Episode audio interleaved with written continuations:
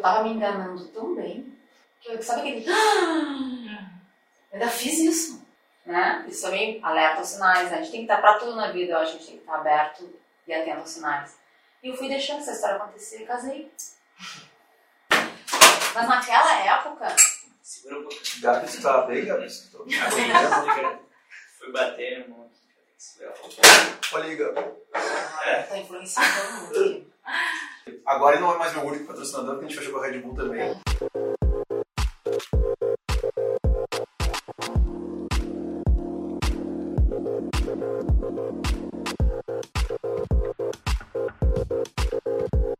E aí, seu Gabriel? Estamos gravando? Isso. Então estamos gravando, Débora. a gente faz assim, sempre o mesmo agradecimento para todas as pessoas, porque abrir mão do seu tempo para vir para cá, parar a vida, para cliente, entregas, não sei o que, deixar o WhatsApp um pouco de lado para vir ah, compartilhar conhecimento. Eu tô chegando, cheguei nos 40 e fico entendendo que cada vez mais é o tempo. É a única coisa que a gente não compra, é a única coisa que não volta, é a única coisa que não tem o que fazer.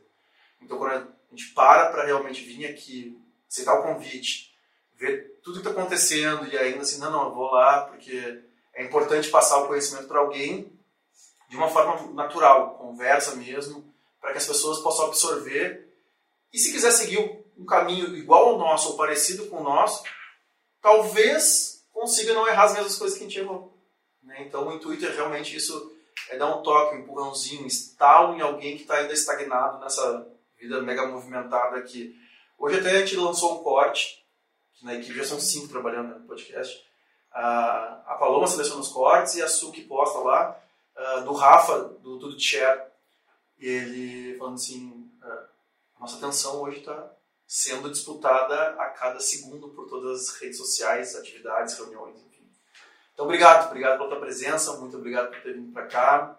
Agradecer também a nossa parceira que hoje em dia fechamos com muito orgulho, a Red Bull, está nos patrocinando aí.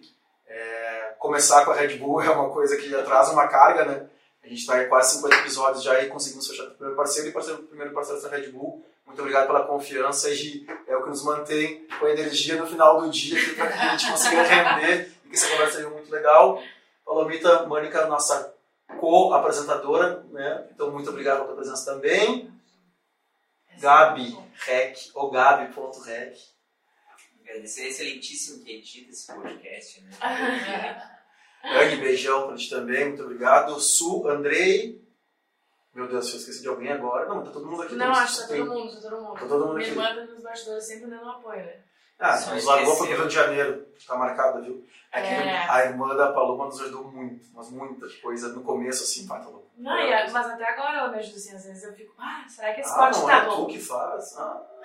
Não, eu fico, ah, será que esse corte tá bom? Eu, ah, pra minha irmã, né? Eu, ô, mana, tu acha que isso tá bom? Daí ela fala, ah, eu cortaria um segundinho a mais. Aí eu, ah, essa é minha irmã, cara. Ah, Aí parece que transforma o corte. Então, muito obrigado. Obrigado mesmo pela tua presença. eu que agradeço. E eu fiquei me lembrando, quando eu te mandei o, o direct ali, disse, ah, o convite tá de pé!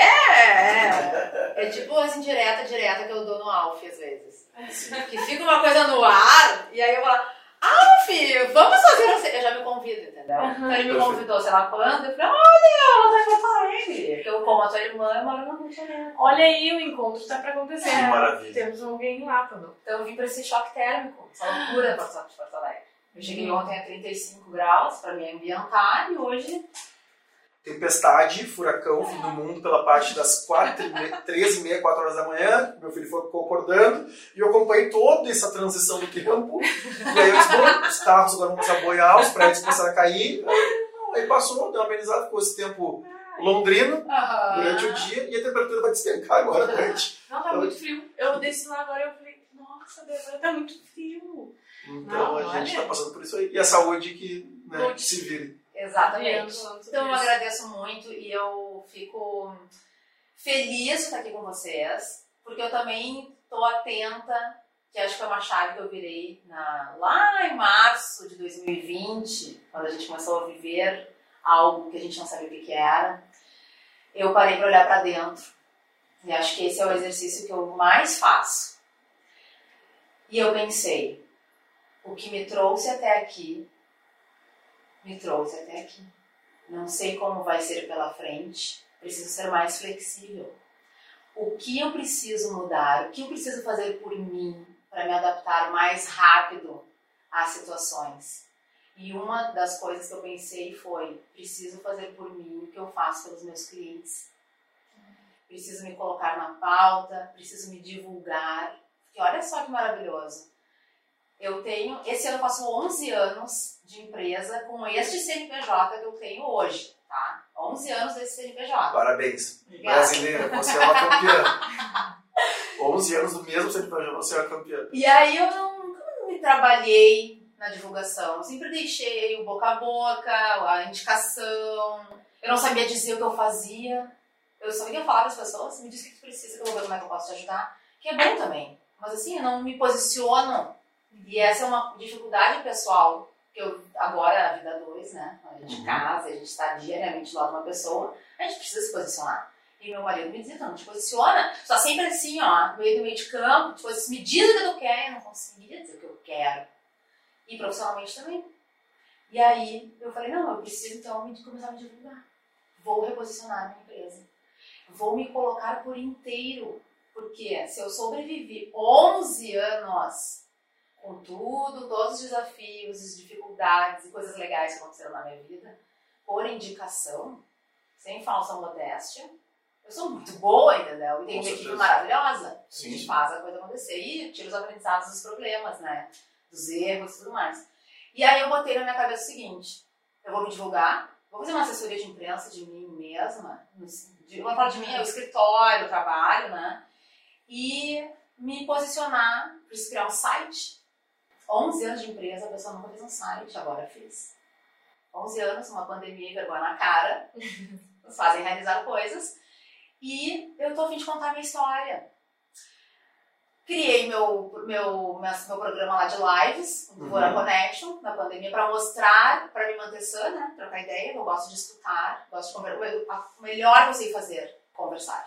Uhum. Desenvolvi a escuta também, né? Então acho que eu sou uma ótima ouvinte. Eu escutei muitas pessoas nas lives e também para mostrar minha rede.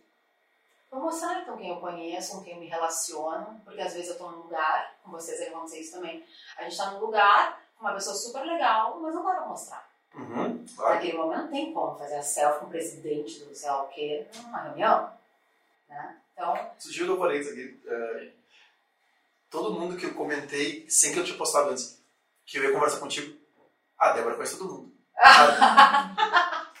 Mas você vai falar com a Débora? Não, ela conhece todo mundo. Ela resolve qualquer coisa. Ela, é, viu?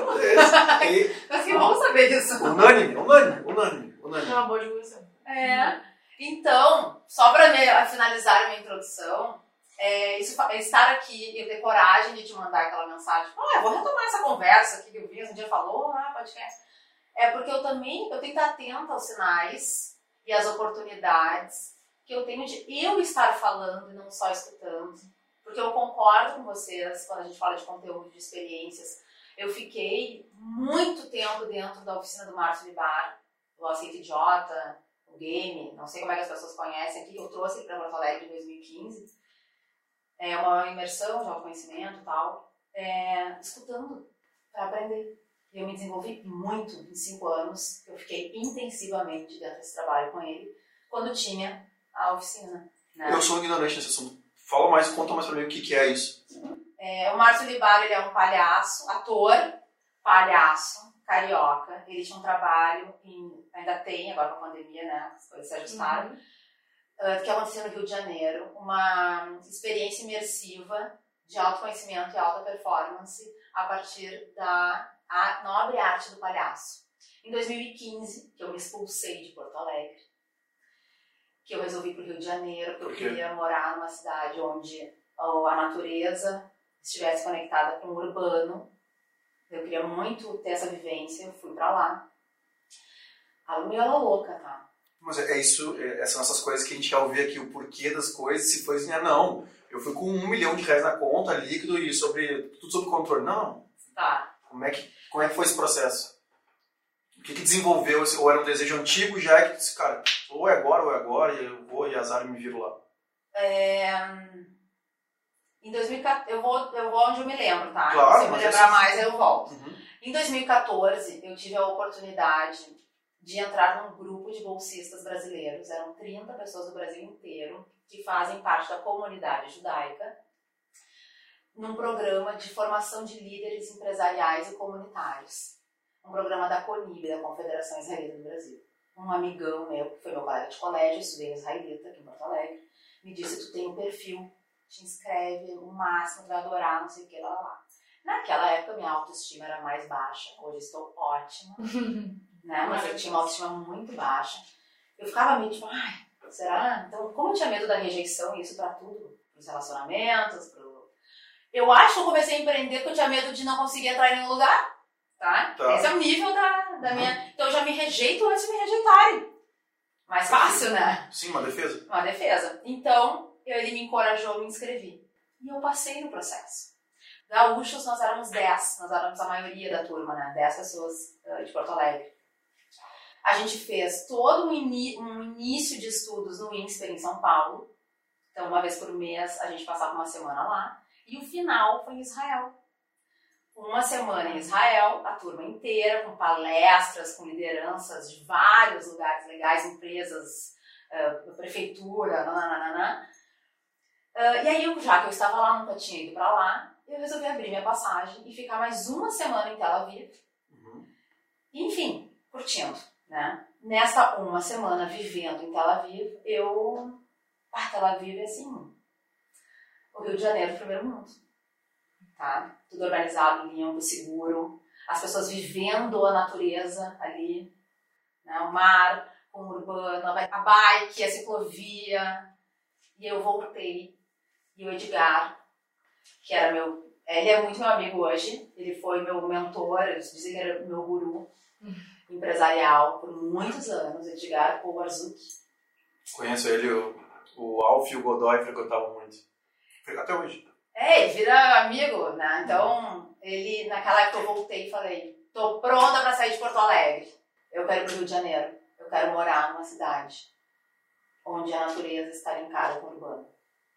Racionalmente, eu teria ido para São Paulo, onde eu tenho muito mais amigos e conexões e tal, mas não, eu botei na minha cabeça que eu queria ir pro Rio de Janeiro. Mas então, eu, já que a gente está num papo aberto, eu nunca deixei registrado o que eu vou falar, mas eu vou contar então.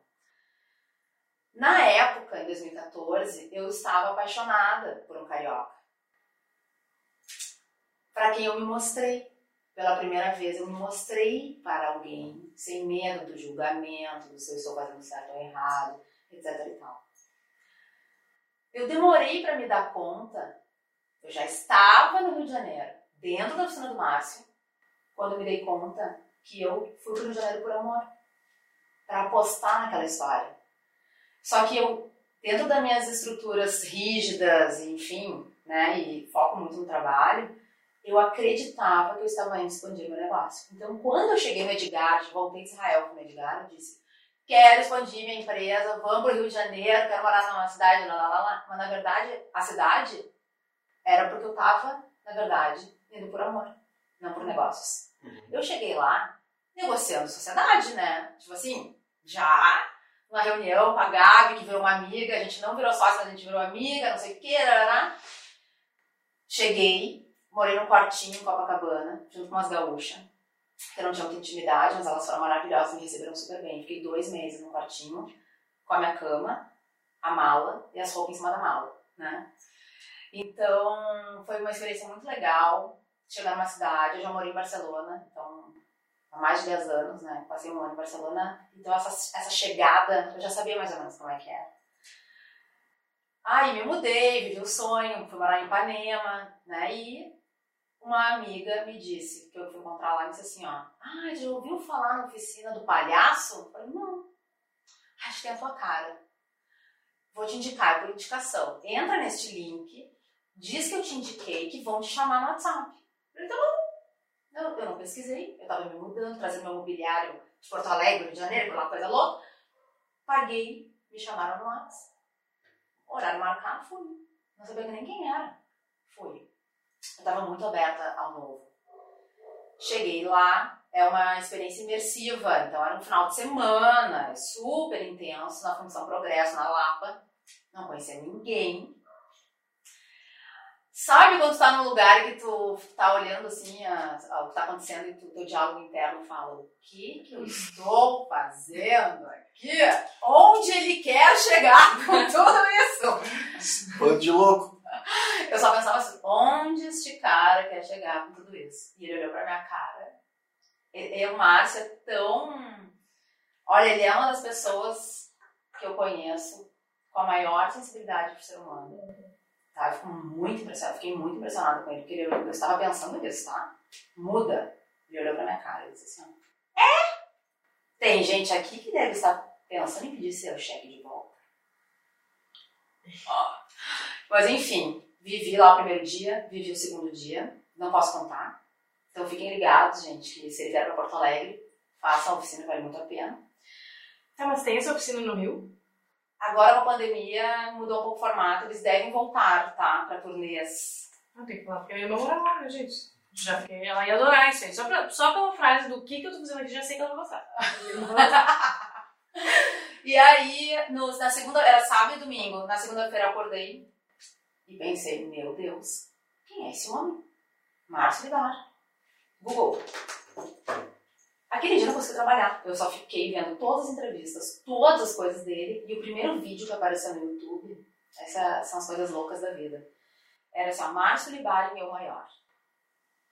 Em 2014, antes de eu ir para Israel, lançaram lá o documentário Maior, que eu recomendo para quem gosta de autoconhecimento. É um documentário que está no YouTube. Então são vários nomes que falam sobre a busca da felicidade. Tem a Monja Point, tem Portela, tem vários nomes que tem o Márcio. Em 2014, eu assisti quatro vezes este documentário e eu indiquei para algumas amigas, dizendo: presta atenção no discurso do palhaço. Mas eu não registrei que era Márcio Libari. Vocês imaginem a minha surpresa quando, naquela segunda-feira, Tu conectou os filmes. eu pensei: meu Deus, É o palhaço. eu passei de semana com esse cara, eu não sabia.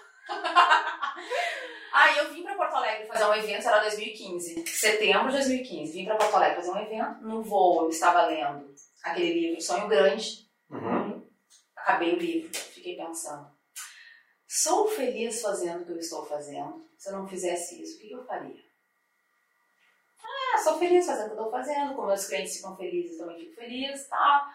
Mas o trabalho, eu não estou rejeitando, tá? É só uma análise. Eu sou muito grata pelo, pelo trabalho.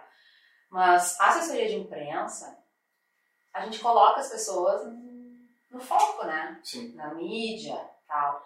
E às vezes tem. Aí eu acho que mexe muito com o ego, com a vaidade. Às vezes o cliente diz, ah, porque não saiu, por que minha foto não saiu? Eu passei por muitas situações. E aí eu fiquei pensando assim, ah, tem tudo isso, né? A gente Mas alimenta. vezes o ego, né? Tu lida só com o. E aí eu ficava incomodada com isso, assim, porque ah, parece sempre uma falta. E tem outra coisa, a minha competência e o resultado do meu trabalho depende de terceiros. Ok, que é o meu relacionamento, mas por mais que eu tenha um ótimo relacionamento com o jornalista, pode ser que ele não queira dar, eu já passei por isso. Uma pessoa que hoje, inclusive, é muito minha amiga, por exemplo, Fernanda Pandolfi. A nossa amizade começou com de trabalho e ela me negou várias vezes no espaço, na época que, ela era colunista Hora. Hoje, ela é minha madrinha de casamento, sou madrinha dela. A gente é muito amigas, sabe? Mas acontece. Então não é só relacionamento, na real. Claro, Tem claro, claro. pauta. Então isso era uma coisa que me incomodou um pouco naquela época. E eu tive esse papo honesto comigo neste voo vindo para Porto Alegre. Então, continuando a minha, a minha resposta para mim mesma é: se eu não fizesse isso, o que, que eu faria? Em 2009, eu abri uma outra empresa. Foi minha primeira vez no empreendedorismo, né? Com um sócio. A gente ficou três anos juntos. Eu me dei conta que eu estava realizando o sonho de outra pessoa e eu resolvi sair. Eu não tinha nada de experiência nesse, nesse processo todo, Ah, mas eu saí, né? E lá naquela época, foi quando eu conheci o Edgar, quando o Edgar entrou na minha vida, ele me ajudou bastante nesse processo. Eu, tipo assim, bombei, sabe? Quando eu me separei e abriu esse CNPJ que eu tenho hoje. Uhum. Né? Bah, foi uma coisa assim, trabalhei muito, muita coisa legal e tudo mais. Eu comecei a ter crise de pânico, porque eu era só eu, né? Até eu entendi que eu tinha que montar uma equipe, delegar, aprender a delegar, etc. Aí eu, muita gente me procurou naquela época para saber sobre a mudança. Como foi, o que tu fez, o medo de mudar, quem te ajudou. E eu atendia os amigos amigos, né? Uhum. Eu ficava lá, ah, eu quero trocar uma ideia. Eu ficava lá duas horas com a pessoa, trocando ideia, conversando, dava contato. Às vezes eu dizia, manda um e-mail para essa pessoa e bota no título assim, ó, indicação da Tester, que ela vai abrir o e-mail. Quanto custa isso, gente? Uhum. Eu tive um almoço ontem sobre isso. Quanto custa isso, ó? Né? Então, nessa- nesse voo, eu pensei, quando a pessoa me diz, ah, adorei a ideia que tu me deu, ela volta para me agradecer, dizer que deu certo a conexão, eu fico muito feliz. Isso é uma coisa que alimenta minha alma. Vou fazer um puxadinho. Por onde vou começar? Eu, tudo isso no voo, né? Rio de Janeiro, Porto Alegre. Eu tava vindo fazer um evento em Porto Alegre. Vou voltar no palhaço, pensei. Não vou fazer psicologia, porque eu adoro o ser humano. Faria, se eu fizesse faculdade hoje, eu faria psicologia. Eu acho que todo mundo. Ainda bem, né? Já tá, esse mundo tá Eu precisando. acho que todo mundo, porque assim, cada vez a gente vai entender. Quer dizer, acho eu, né? Mas assim, com as pessoas que eu vivo, tu pode ter o maior sonho do mundo, tu pode ter a maior empresa do mundo, mas tudo são pessoas. A bolsa de valores são pessoas. As empresas que estão lá dentro são as pessoas que fazem. Tudo, tudo são pessoas. E quem entende mais de pessoas pode usar para o bem pode usar para o mal, mas tu vai estar em vantagem leitura corporal, comportamento, ouvir. Tem quantos e quantos livros, né? Eu fui entender que- que a escuta ativa, né? Tipo assim, estou te ouvindo, estou te entendendo e não quero ganhar a disputa independente de estar certo ou errado. Estou te prestando atenção em ti. Os três livros eu peguei assim eu disse, caramba, os três livros estão falando só sobre ouvir. Né? Então, assim, o poder disso tudo, né? Para onde vai? Cara, seres humanos. Seres humanos, seres humanos, seres humanos. E eu trabalho todo dia e eu tenho uma mãe que foi, é recursos humanos desde que eu conheço ela. Então ela é recursos humanos de empresas, já foi de multinacional. Hoje em dia é a primeira gestora mulher da, CIE, eram só homens até então. Ah, e tudo recurso humano, ouvindo pessoas. Ah, apertando quando tem que apertar, soltando, elogiando quando tem que elogiar, fazendo aquele meio termo, que é o que eu fui aprender a fazer. Anos de quartel também, essas coisas todas, pessoas.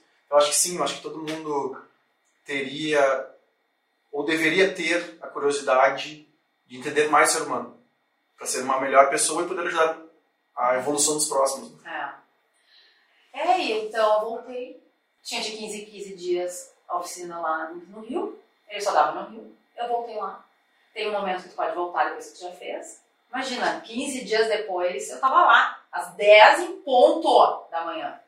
Ele me olhou, assim, ele olhou pra trás e me disse, não. O que que tu tá fazendo? Acabou de sair daqui, o que que tu tá fazendo aqui? Aí eu falei, ó, eu vim aqui pedir pra ser aprendiz. Eu quero aprender contigo sobre desenvolvimento humano, sobre o ser humano. Eu me dei conta disso, disso. E contei essa historinha do avião, né? Ele, ah, não acredito, não sei o que, que bom, bem-vindo, não, não. Nisso, tem uma vaga voluntária de moça do café, que é para quem quer estar lá dentro. Então eu virei moça do café para a vida inteira, porque todas as oficinas eu, eu tava lá. Aí um dia eu conversei com a Gil, que é a filha dele, que também trabalha na, na oficina, e falei, ah, vamos para Porto Alegre. Porque eu pensei assim, ó, a minha cidade precisa despertar. Eu preciso levar esse negócio para lá, para que as pessoas comecem. Não, comecem não. Vivam e sintam o que eu estou sentindo agora. Preciso fazer isso. Aí comecei a articular ali. O Thiago Matos Perestroika, não, tem que ser Renato Perestroika, não sei o que, o Thiago, já ouviu falar dele? Enfim, aí o Thiago, na época, estava na Perestroika, me deu os contatos, falei com não sei o que, fechamos a oficina. Primeira, foi em novembro, isso era setembro, em novembro de 2015, primeira oficina em Porto Alegre. Só com os meus contatos, eu não posso falar como é que é. Então as pessoas pagaram para vir uma coisa que elas confiaram no que eu estava falando. Só meus amigos mais. Faz amor, porque, né? Meu irmão, eu falei, não, vai fazer, tem que fazer. E foi incrível, foram cinco anos de game, né, de oficina em Porto Alegre, com turmas lotadas, uma vez por mês, e aí tudo passava por mim. Então eu virei essa pessoa de fechar as turmas, que as pessoas iam pra mim, ou queriam entender um pouco mais, eu, eu já sabia mais ou menos o que eu podia falar ou não. Eu viajei São Paulo, Rio, Porto Alegre com eles o tempo inteiro naquele ano. E foi lá dentro, um dia vendo uma história de amor, que a gente aprende com a história das pessoas, né? Que eu me dei conta. Vim para o Rio de Janeiro por amor e eu ainda fiquei assustada. Eu tava me enganando tão bem que eu, sabe aquele. Eu ainda fiz isso. Eu fiquei chocada. E não ganhei nada, né? É isso que eu ia perguntar. Nada. Já voltei o cara. Nada, cheguei no Rio de Janeiro já não. Eu tô querendo que o fim agora já. Não. 10 minutos, meia hora assim. Tava Meia hora já passou. E aí, gente? Mas- Vocês casei, mas... Ai, graças a Deus.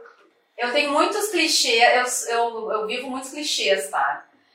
Por exemplo, é, aquele que tudo tem um lado bom na vida, eu costumo dizer que assim, nada é 100% bom, 100% ruim. Né? Então, sempre tem um lado bom. Eu me dei conta, então eu fui por amor, cheguei lá, mal vi o cara, tá? Tive que juntar meus caquinhos, Tô contigo mesmo. eu comigo mesma. Na época, lá em Ipanema, quando eu fui morar em Ipanema, eu morei com uma, eu, eu morei com uma gaúcha que eu conheci no Rio, e ela era minha irmã, porque ela me viu em momentos muito sensíveis, e eu vi ela em momentos muito sensíveis dela. E ela me disse coisas muito valiosas sobre o amor, sobre relacionamentos. Ela me disse uma frase que é, é sair é só sair, pra gente não ficar criando filminho. Esteja com quem quer estar contigo.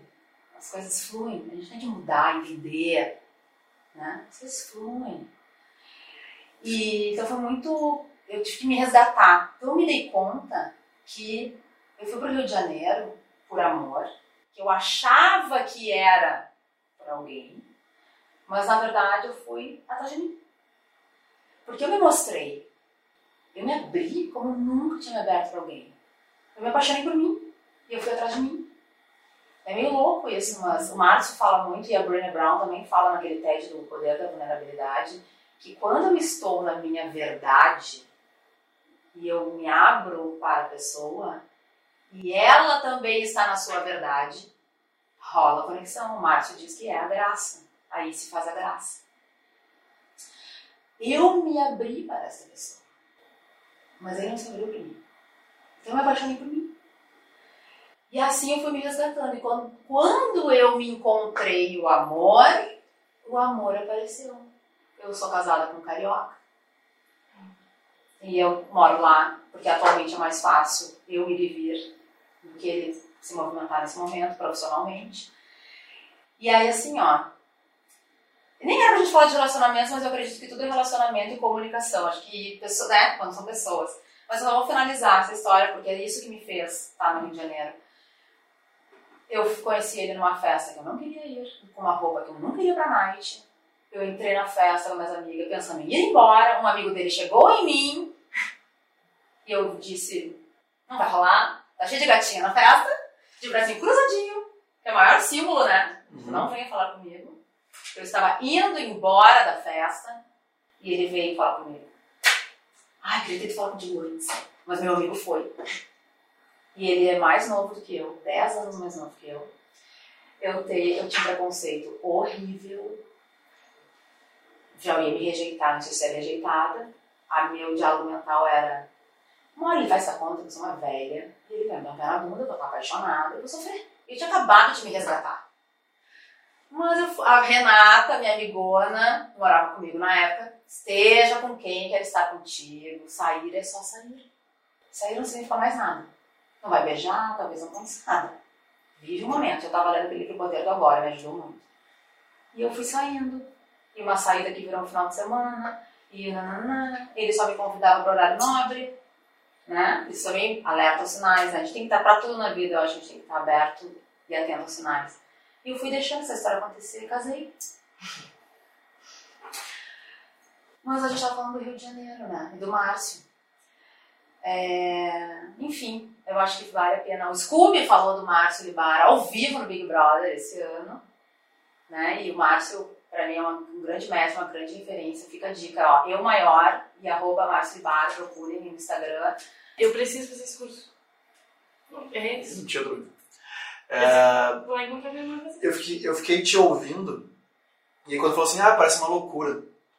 E eu vou te dizer uma coisa que pro Vinhas de talvez cinco anos atrás fosse uma grande loucura.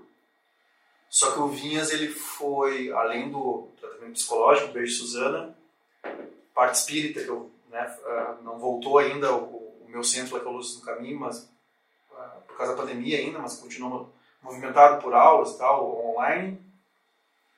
E por principalmente ler e conseguir, depois de uns 60 livros, começar a entender filosofia. E eu tenho um cara, um amigão meu, que mestre em acupuntura, foi para a China estudar, lê filosofia como, como lê zero hora, como se fosse uma zero hora. E ele vai me uh, assim, cara, pega esse aqui, agora pega esse aqui o outro. Aí eu comprei um sozinho, eu não entendi três folhas, eu vou mostrar pra ele, cara, tu não vai entender Schopenhauer agora, calma. Pega esse aqui o outro, blá, blá, blá, blá, blá. Uh, e faz muito sentido. Quando tu ouve quem está falando, vê a, intensidade com que fala e o conhecimento que trouxe, porque isso fica no teu rosto, né? O teu autoconhecimento. E aí, cara, faz muito sentido esse. Porque tá, são muitas coisas que a gente vive quando jovem, que a gente falou várias vezes, né? Trabalho, trabalho, trabalho, trabalho. E é o ritmo de quem se destaca, não adianta. Trabalho. Tu vai pagar um quinhão para alcançar algum lugar ao sol. É, a gente falou, a gente fala quase nos podcasts sobre isso. Ele negócio assim, ah, acorda às 5 da manhã, toma um suco verde, sol, medita, vai na academia, aí depois tu trabalha um pouquinho, aí tu almoça 48 mastigadas por garfada. Cara, não. E eu não vi aonde isso dá certo ainda no começo, né? No começo é pau na bunda, tu dorme quando dá, atende o cliente quando você quer, o cara que não saiu na zero hora, o outro que está no Rio de Janeiro, o não sei que o evento que está atrasado em Porto Alegre, eu tenho que estar no Rio de Janeiro também, em São Paulo me chamando. Esse é o ritmo que a gente está hoje em dia. Claro que a gente tenta construir algo para que no futuro, calma, em vez de ter 100 clientes, eu vou ter 10, um ticket mais alto.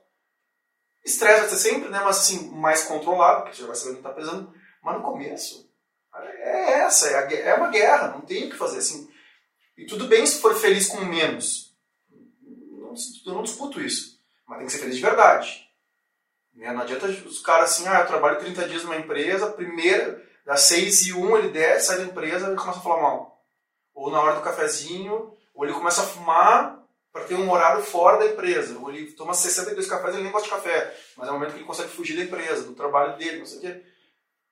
Então não, então tu não é feliz. Tu tá atrás, tu trabalha 30 dias por um, que é o dia do salário. Tu trabalha 29, um, felicidade. 29, um, felicidade. Aí teu domingo é um martírio, porque tem a segunda-feira. Aí fica aquele negócio meio que sem fim. Então, cara, de uma aula já sobre comportamento humano, assim, é, no começo. Mas vamos começar, assim, quem é a Débora? Como que ela chegou nisso? Né? Como é que ela tá, assim, da onde Onde nasceu, quais são tuas memórias, colégios, faculdades, uh, curso, tudo. curso, tudo que tu. para chegar assim até onde tu fala tu, que tu. Ah, não, mas eu não era tão capaz assim, ou não era, eu não me achava tanto. E a carga que eu recebi agora essa semana foi tipo assim: caraca, eu falo com a Débora. Só... então, uh, uh, e é admirável também que tu falou, tipo, foi tu que chamou para conversar. E teve um cara, as conversas são maravilhosas, tá? E tinha um cara que, pra mim, era só assim, cara, intocável, não sei o quê, não vou conseguir, o cara tá sempre nos Estados Unidos e tal. E só que por um, um convidado que veio aqui, daqui a pouco eu disse, não, mas esse cara eu conheço, esse cara é meu amigo. Ele é meu amigo antes da fama. Deixa eu mandar um WhatsApp pra ele aqui um dia, cara, se der, né? Ele nem mora, não mora em Porto Alegre também. E eu conectou, e eu mandei uma mensagem pra ele, disse, não, cara, vamos, ele falou, vamos gravar assim. E o comportamento do pessoal ocupada e comprometida ele me avisou, disse, meu, eu não ficaria em Porto Alegre. Eu tô descendo do... Eu não sei onde é ele estava, mas ele estava para o norte. Ele mora em Floripa hoje em dia. Ele disse, cara, vou descer a Porto Alegre. Eu tinha uma reunião e eu ia voltar para Floripa porque minha mulher mora em Floripa e tal. Eu vou ficar. E eu posso gravar ou nessa noite ou no outro dia de manhã. E eu liguei pro Gabi, Gabi, nós temos dois dias. Ou é agora, as malas agora, ou amanhã de manhã antes de ele embarcar. E aí o Gabi, ah, meu, eu tô numa janta de família. Se ele puder, vamos fazer amanhã de manhã. Eu disse, não, cara, pode ser amanhã de manhã. Cara, se foi 8 da manhã, não estava aqui gravando, uma coisa assim. E ele veio pra cá. E uma outra frase, que eu, um outro ensinamento que eu aprendi com o Matheus, daqui era o café, tem 29 lojas, 30 lojas já no Brasil. É, na verdade não foi com ele o negócio de ser ocupado. Eu acho que foi com o Edu. Foi com o Edu, né? É assim, é, pede ajuda sempre pra alguém ocupado. Porque alguém ocupado, ele vai te dar, ele, ele tem programada a agenda dele, ele vai te dar um horário de repente que é 6 da manhã. Ou 9 da noite, não às 3 da tarde, mas ele vai ter um horário para te ajudar. Agora, o não, o procrastinador, o enrolado, não sei o ah, pois é, vamos ver, quem sabe, esse cara já sabe que não, que não vai vir, né? Então, vamos lá, vamos ver quem, quem que é a... Como é que a Débora chegou até o Rio de Janeiro e tem, uma, tem um CNPJ de 11 anos? Eu acho que com educação, com respeito, entregando, sendo verdadeira com meus clientes e com a equipe, entregando, né?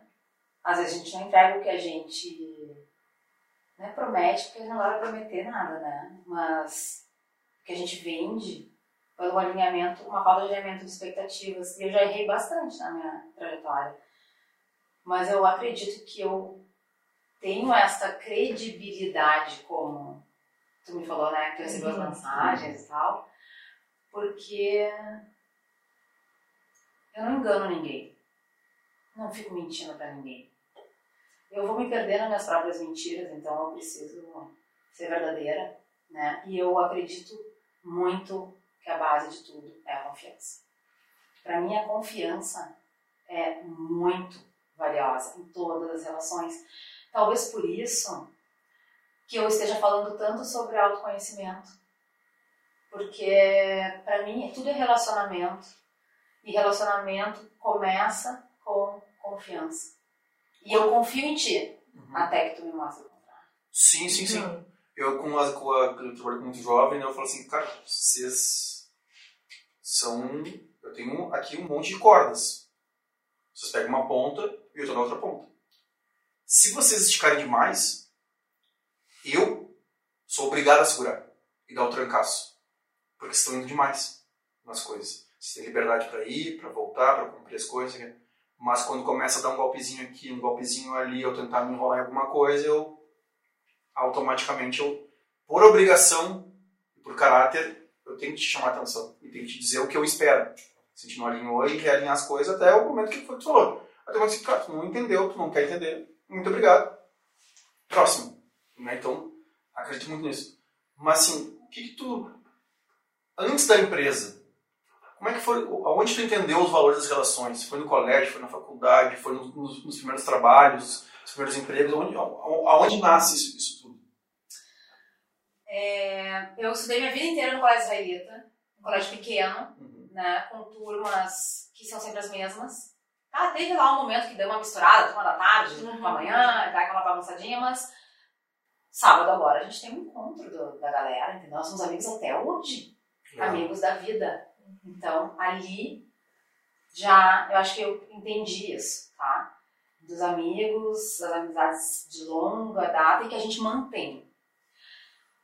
Paralelo a isso, o meu pai. Meu pai não é um cara de muitos amigos, ele é bem bicho do mato, mas ele sempre me dizia o seguinte na época do colégio: é, tenha outros grupos, tenha outros grupos, conheça outras pessoas, porque uma hora tu vai sair do colégio, vão ter, outro, né? Uhum. tenha outros grupos de amigos.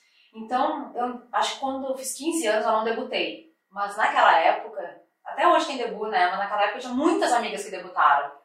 Eu ia, fui nos debuts, conhecia as outras debutantes, eu tava não sei aonde, eu ia nos eventos, eu comecei a entender o que eram os eventos.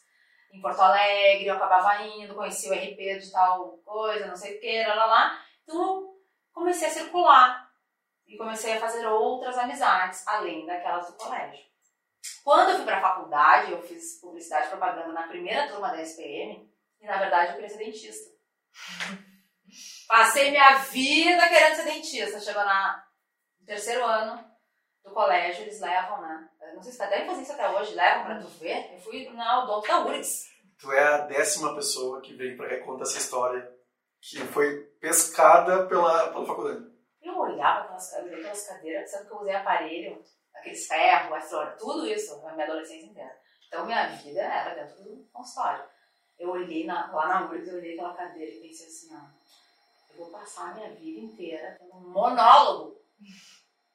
Que a pessoa vai me responder, aham, aham. Ah, e as dentistas, elas, elas gostam de conversar. Mas Bom, é, é, é, é solitário. É? Tipo assim, tem ali, tu não pode falar com a pessoa, a pessoa não pode te responder também.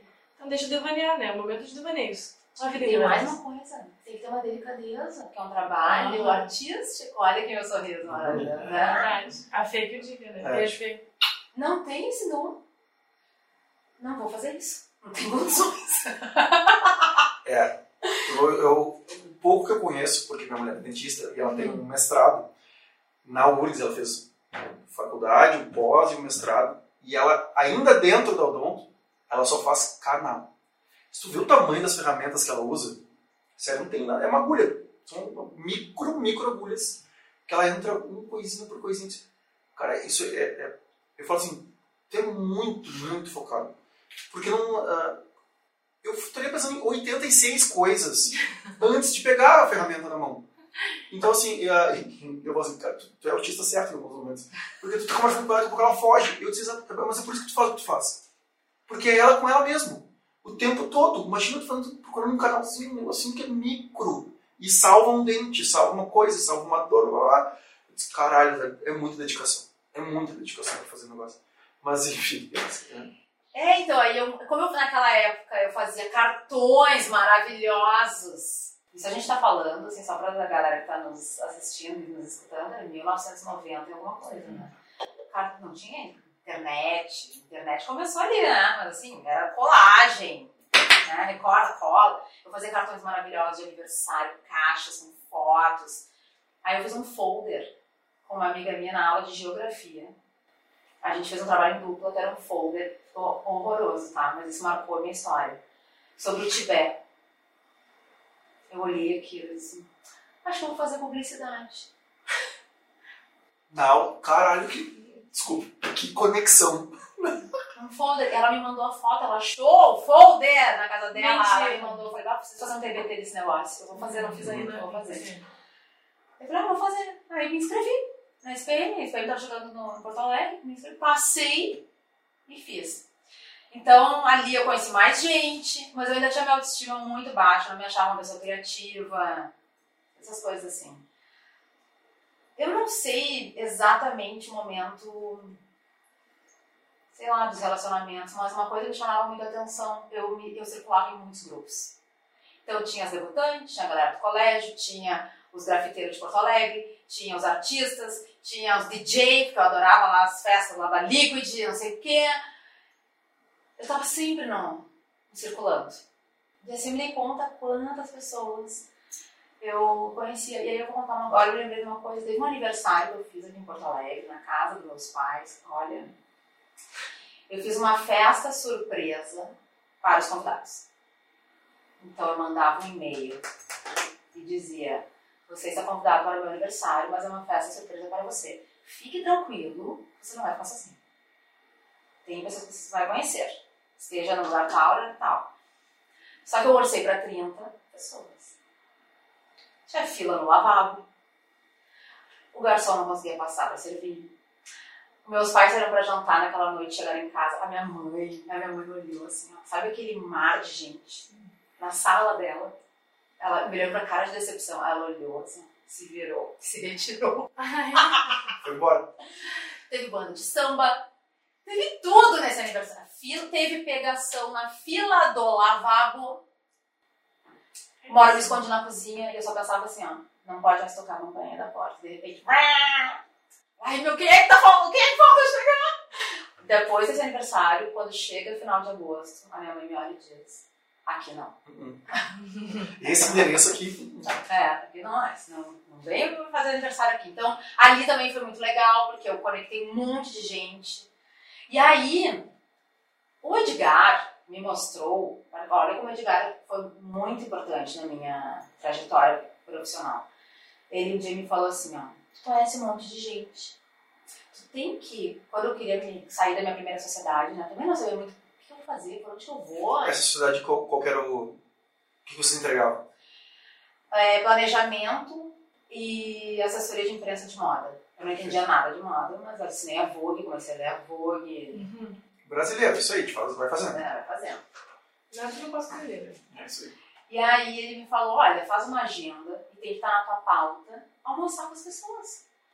Almoça com pessoas, conversa com as pessoas, né? Te relacionar. Tem que, esse, essa verba tem que estar no teu orçamento. Pra tu encontrar pessoas que sempre vão surgir ideias. E eu comecei a fazer isso, né? E, ele, e o Edgar disse assim, ó, tu tem um ati, tu tem um- ele foi a primeira pessoa que me disse que meu dom, eu tinha um dom da inteligência social. E aí eu fui estudar sobre isso, né? Esse é realmente meu, meu dom.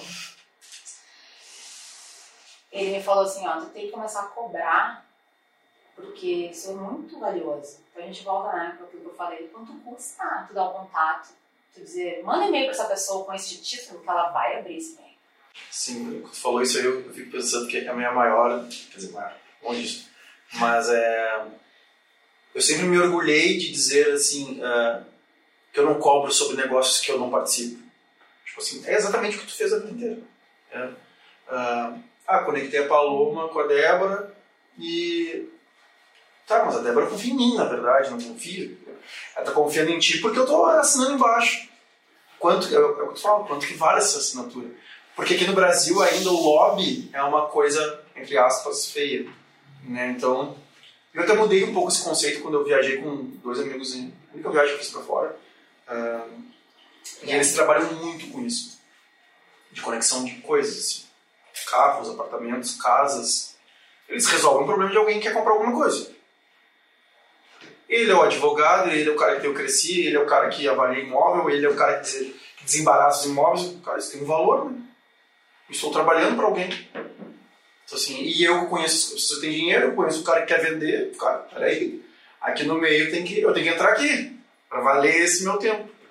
Então, aprendi muito, não sei executar direito ainda. Estou tentando, mas aos poucos a gente vai. Vou te ouvir um pouco mais aqui, vou ver se daqui a pouco. E eu não entendia que eu tinha que fazer o que eu fiz nos meus aniversários, fazer meus aniversários no business. Como que, quem é que vai pagar por isso? É que hoje a gente escuta muito, né, do, da conexão, tudo vira conexão. Uhum. Mas naquela época, Segura um pouquinho. Gabi, tu tá bem, Gabi? Tu tá- Fui bater no mão aqui. Olha aí, Gabi. tá influenciando todo mundo. aqui. Energia caótica. É. Gente. Eu troquei o fone. Não tem como acabar esse Pra mim, nome, gente. Eu tô que nem a Laura Bira, tem muita coisa pra falar. Ai! Ai, eu Gabi, adoro. fica tranquilo aí, cara. Ah, tem um tapa, meu Deus.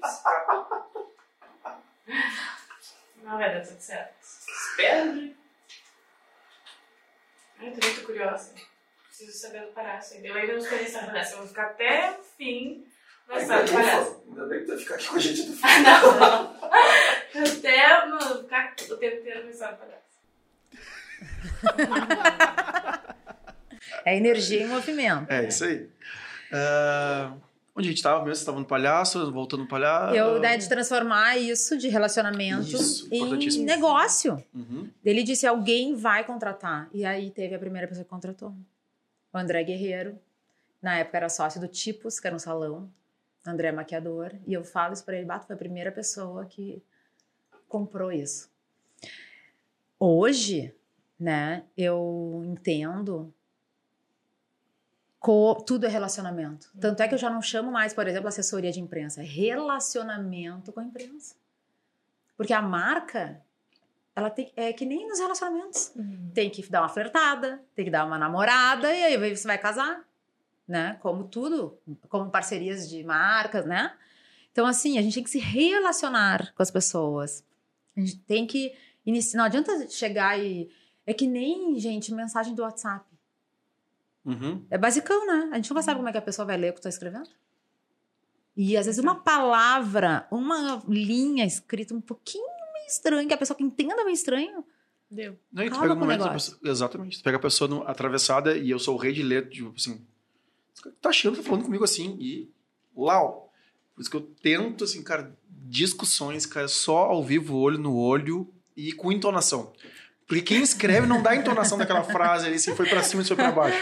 né? Tu não entendeu muito bem ali. E aí o cara que é mais ríspido já entende já na defensiva. Diz, não, cara, tá pensando o quê? Né? Então, eu É, tem, tem os dois concordo muito. lados, né? Eu sou mais sensível, eu olho e falo, "Mas, meu Deus, essa pessoa tá me xingando agora, gente. Não tem nem brecha pra isso.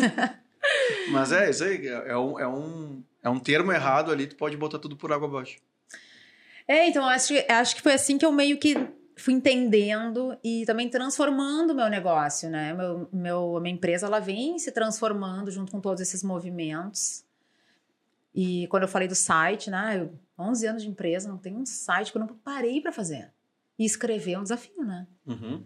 O que fazemos, quem somos? Sei lá. Não, e, e é, Os tu não- valores da empresa. Se tu não presta atenção, tu começa a escrever a mesma coisa em todos os itens, né? Porque, cara, eu faço isso aqui, cara. Não questiona muito. Não me questiona muito. E sabe que eu olhei pra mim, então, vamos voltar lá pro início, né? Que eu falei do março de 2020, quando eu vi o que que eu tinha que fazer por mim, eu botei na minha pauta, então, as coisas que eu tinha que fazer por mim, é me divulgar, fazer o site. Com o site, como eu vou ter que escrever quem somos, o que fazemos, eu preciso me posicionar. Então eu percebi que eu não queria perder nada, né? Eu queria fazer tudo e não queria perder nada. Não, mas se posicionar é escolher, dizer o que, que eu quero, o que eu faço. Então eu escrevi e ali eu percebi o que, que eu sou mesmo, porque eu preciso monetizar o meu talento. As pessoas me procuravam para assessoria de imprensa, mas às vezes o cliente chega e ele não tem uma história com valor notícia.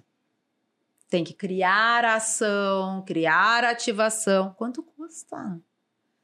E aí eu já passei o orçamento de assessoria de imprensa. Não vou conseguir entregar o trabalho.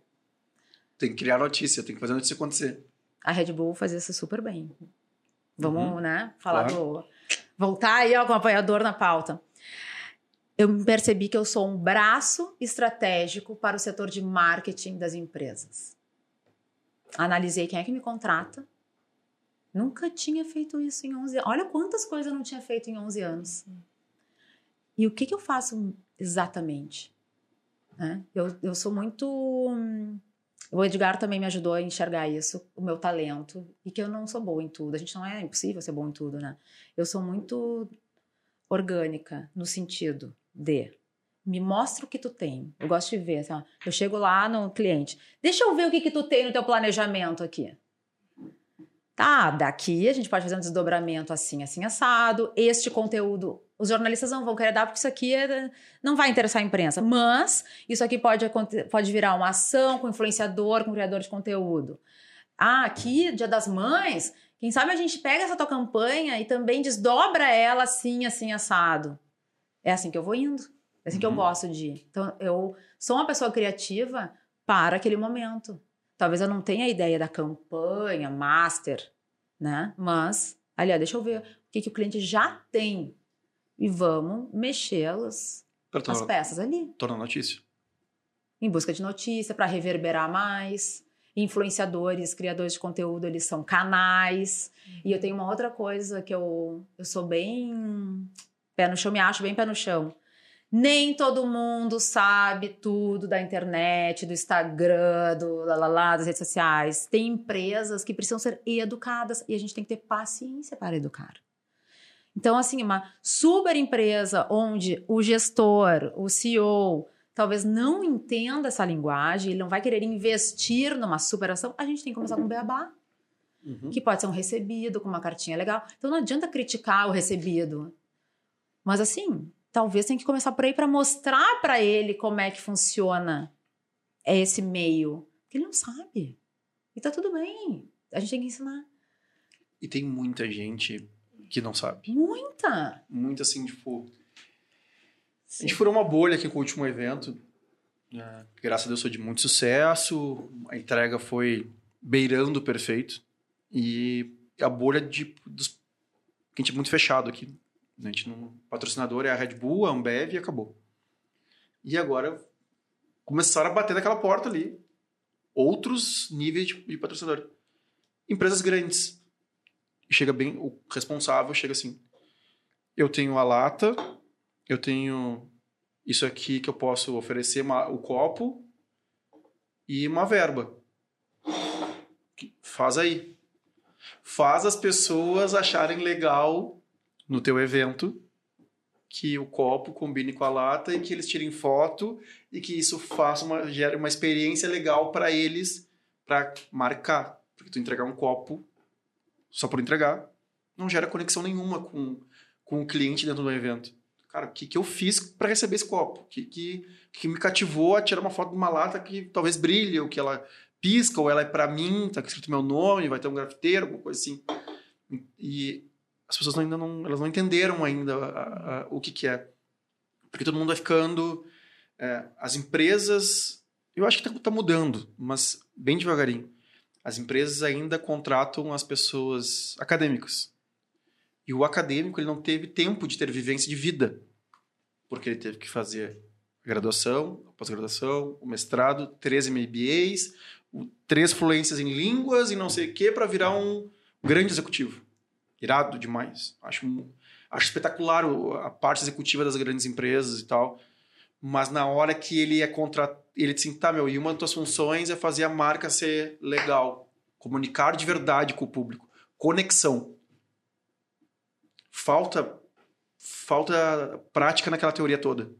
E aí é o que acontece, as pessoas chegam nessa mesa aqui e dizem, cara, não, porque eu vi que a tendência, cara, não é assim. O jovem não é assim que ele fala, não é assim que ele se comunica, não é assim que ele se veste. Adianta tu chegar aqui de, com terno pro Barum. Não, o Barum não veste terno, cara. O, a molecada do Barum é outro. O molecada do Barum nem. O Instagram já nem, eles nem sabem o que é mais Instagram. Se não, se não tiver no TikTok, assim, e não é mais dançando, é uma dança que realmente tem a conexão com aquilo que tu tá fazendo.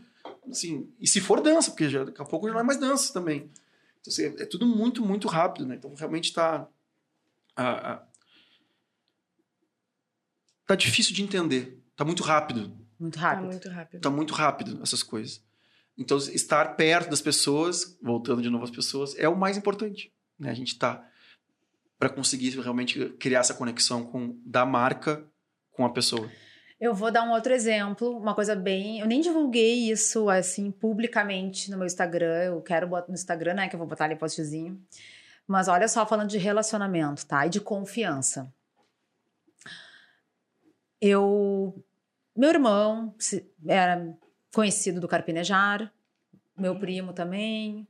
Então, assim, eu tinha um pontos de contato com o Carpinejar.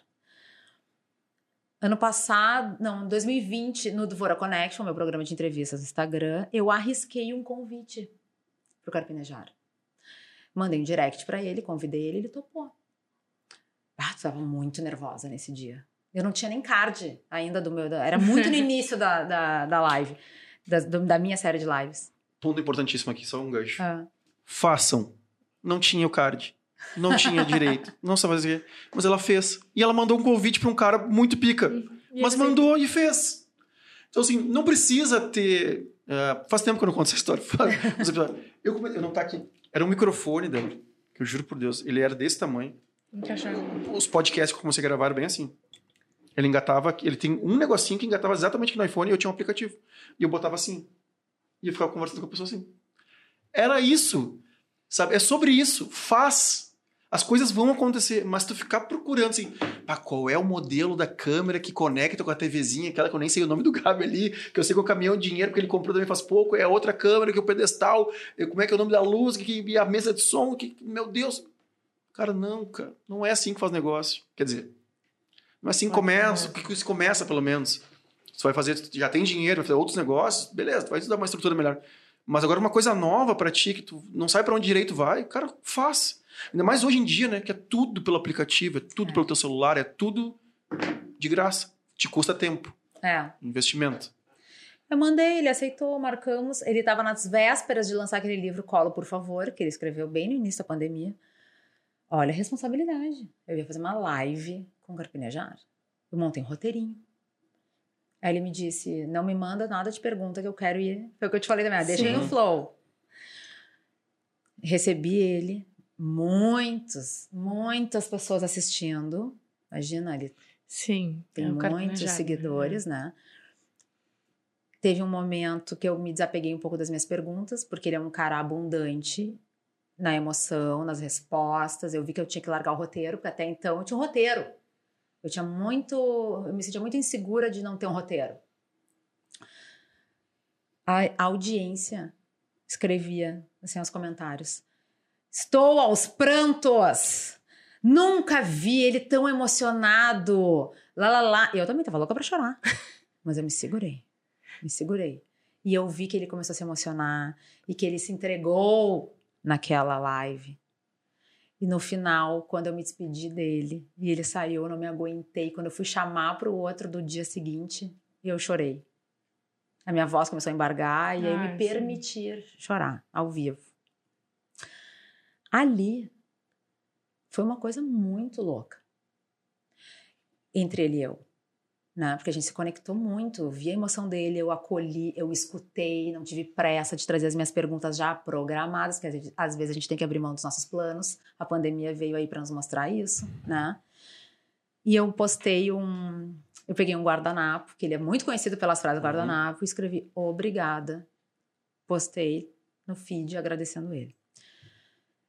Aí eu tenho um cliente para quem eu crio pequenos projetos e conexões que queria falar com alguém muito legal, relevante, com emoções. E eu falei, vamos fazer lives com o Carpinejar. Falei com ele, negociei ele, porque aí, aí eu já estava no Whats com ele, né? Uhum. É, negociei o valor, fechei tudo com ele. E ela- aí o cliente disse: Por que, que tu não faz as lives com ele? Eu vou falar para você: era lives para finados. Porque sim, eu tenho um cliente que é um grupo funerário. Alô, Felipe Carneiro. então. Foi muito legal. Ele amou, porque ele disse: Ai, que ótimo, porque eu já me sinto à vontade contigo. A gente tem flow, a gente tem química e uma responsabilidade com um assunto muito delicado. Então, eram lives fazendo uma contagem regressiva para o dia de finados. Eu entrei pelo, pelo cliente e ele entrando nele, né? Pelo dele. Aí, um dia, uma outra empresa que já tinha sido minha cliente aqui de Porto de outro segmento, que vende joias, fechou com ele uma live, acho que era de namorados, agora não me lembro, tá? E ele disse que queria que quem fizesse, eu. O cliente me ligou, pediu o meu valor, fiz com ele. Foi muito legal também. Tô dando essa introduzida para contar para vocês que em setembro do ano passado, o Fabrício me ligou porque a produtora dele, de 11 anos, a produtora pessoal dele, queria encerrar o seu ciclo naquele, naquela atividade. E ele disse: Eu preciso de alguém de confiança. Só penso em ti. Como é que é a tua vida? Como é que é a tua pauta? Como é que não sei o que é? Eu falei: Ah, eu tenho empresa, eu tenho clientes, eu tenho reuniões fixas, né? Ah, então não vai dar. Ele falou assim: Ah, então acho que não vai dar. Eu falei: Tá, mas. é, me conta um pouco, vou ter que. O que, que eu vou ter que fazer? Não, peraí, é muito rápido esse teu. Tá muito ansioso, calma aí. eu vou ter que fazer? Então a gente foi conversando. Eu, fui, eu pensei, né? Eu vinha elaborando isso na minha cabeça, enxerguei a oportunidade de aprender e de estar com ele, né? A gente realmente já tinha uma conexão. E aí, acho que era outubro, eu topei. E eu comecei em janeiro, a gente fez a transição e eu comecei em janeiro. Então, olha que que presente é um cara que pode escolher quem ele quiser, né? Ele é uma figura pública Uhum. e a gente troca ideia sobre várias coisas. Eu aprendo muito lendo as colunas dele, porque agora eu leio todas as colunas, né? Os vídeos, eu me emociono. No WhatsApp, assim, ele manda o texto, eu leio, e às vezes eu, bah, me dá um. Eu só eu boto um bah. E ele botou, ele botou pra mim assim: ó, já entendi quando tu bota bah é porque tu gostou muito. Né? Então, tá sendo um, um. Além da empresa, os clientes tudo mais, eu estou também com o Fabrício numa jornada que vem sendo muito legal e de muito aprendizado. Então, eu falei para ele, quando eu topei, eu disse: não sou. Minha, minha raiz não é ser produtora. Eu tenho certeza que eu vou aprender muito. E o que é mais valioso para mim é a nossa relação, é o que a gente tem. Eu não quero abalar isso de jeito nenhum. Isso para mim é o mais importante, né? Então, Vamos sempre lembrar disso, né? Então, acho que assim, pensando em relacionamento, na importância da confiança, de estar aberto ao novo, né? Atento aos sinais, né? Tanto dele, que lembrou de tudo isso, quanto o meu. Eu me abri, porque eu poderia ter dito não. Não, não tenho, realmente, eu não tenho tempo agora. Mas não, porque eu também agora estou mexendo na minha agenda. Isso faz eu delegar mais para Carol, para Andressa que trabalham comigo, algumas coisas que não precisam mais estar na minha mão Uhum. e que podem, são muito bem conduzidas por elas. Né? E eu me, eu me colocar nesse lugar de aprendiz, que foi o que eu fiz lá atrás com o Márcio Libar. Eu cheguei lá e disse: Eu quero ser aprendiz, eu quero aprender contigo. Quando tu me pergunta assim, quem é, né? Ah, quem é a Débora? Eu. Eu fico pensando que, para quem sempre se cobrou muito, né, e, e se criticou muito, porque esse era o meu, minhas crenças limitantes partiam daí, né? A gente entender que estamos sempre aprendendo é um alívio. Porque olha que eu sofria de ansiedade, de estresse, com erro, com alguém que me mandou uma mensagem que eu li com a minha lente, que a minha lente, o meu óculos para o mundo é o da autocobrança. Uhum. Então, se tu me manda uma mensagem meio seca no Instagram, no WhatsApp, ai, que que eu, será, que, será que eu errei alguma coisa? Ai, meu Deus. Não. Calma. Eu faço um exercício de de, de ve- de vez em quando no Instagram, eu faço um exercício nos stories que é hum, de inteligência emocional. É uma caixinha que eu comprei, já fiz várias vezes de- das perguntinhas por dia Uhum. e agora eu voltei Eu- com elas. Ah, eu vi também. 5 de 100 tu postou isso Aham. ontem. Hoje, Aham, hoje. Era da luz. né? da luz. E aí eu tenho um, um seguidor que ele é o máximo, eu tenho trocas muito legais com ele. E ele botou assim, ó. Tu não te irrita? Eu falei, já passei essa fase de me irritar com coisas que eu não tenho controle. Ah, gol, mudou o voo em cima da hora. Tem que fazer. E foi assim que eu me dei conta no- na pandemia, que eles ficavam cancelando os voos, né? Ah, já tava na fila do portão de embarque, eu tinha o Dvora Connection às seis da tarde. De repente, cancelado o voo. Por favor, volte ao balcão do check-in, ou seja, cruzar o aeroporto. Naquele cruzamento do, aeroporto, eu fui. Aquela ansiedade, aquela coisa, vou ter que desmarcar, não sei o que, que merda. Uhum. Eu pensei, não tem o que eu fazer. Não tem, não tem controle nenhum, porque eu também sou controladora além de tudo. Não tenho controle sobre isso. Tem que aceitar. Aceita que dói menos. Esse é um ótimo também clichê, né, dessa frase. Que bom que tô em Porto Alegre, eu pensei. Posso voltar pra casa. Isso, imagina se eu estivesse em outro lugar. Eu vou ter que falar...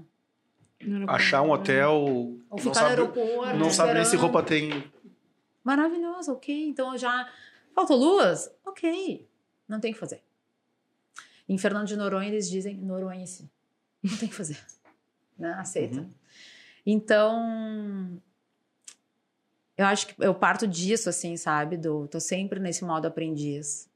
Atenta ao que eu penso, desse meu diálogo interno, que ele mente muito pra gente, ele nos limita. Tá aí, ó, eu aceitei o convite do Fabrício, a gente vem fazendo um trabalho muito legal juntos, eu tô aprendendo muito. Eu, eu acho que em uma frase, se eu pudesse me definir, é que a Débora Tessler é uma pessoa que quer ser. Eu busco ser quem eu sou. Né? Poder estar sem filtros, sem me preocupar com a opinião dos outros, porque eu já me preocupei muito com isso, muito. Tu acha que isso foi importante em alguma fase na tua vida? Me preocupar com a opinião dos outros? Deve ter sido, né? Carreguei isso por muito tempo na minha bagagem da vida. Porque eu acho que. ah, eu acho que faz parte do jogo. Acho que tem um limite. Eu concordo com as pessoas que tem alguns empreendedores novos, né? Novos que eu digo de idade, mas com os caras com alto, al- altas conquistas já, né? O cara fala assim: é, não existe diferença entre vida pessoal e vida profissional. Depende de onde tu olha. Eu concordo. Não tem como eu te dizer que aqui eu tô sendo profissional, sendo que a minha mulher, eu tive que combinar com a minha mulher para ela pegar meu filho dois dias seguidos, ela dar o banho, ela fazer dormir sozinho, ela não sei o quê, porque a gente divide bastante as coisas, né? Eu sou o pai e ela é a mãe, então a gente faz as coisas juntos, Ah, mas é ela que tá lá. Então não tem como eu estar aqui dizendo assim, não, eu sou profissional.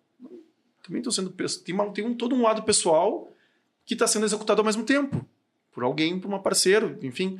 Ah, concordo com isso, mas dizer que hoje em dia eu não estou usando camisa social é, porque eu tô cagando andando pela opinião dos outros, não, de repente é porque a, a moda também mudou. Eu não sou muito ligado, né? a palavra não é moda, mas o meu comportamento mudou. Eu ando com pessoas hoje em dia que entendem bem a camisa básica e não preciso estar eu com a camisa fulana de tal, com não sei o que do tal, mas eu sei que ainda isso é importante.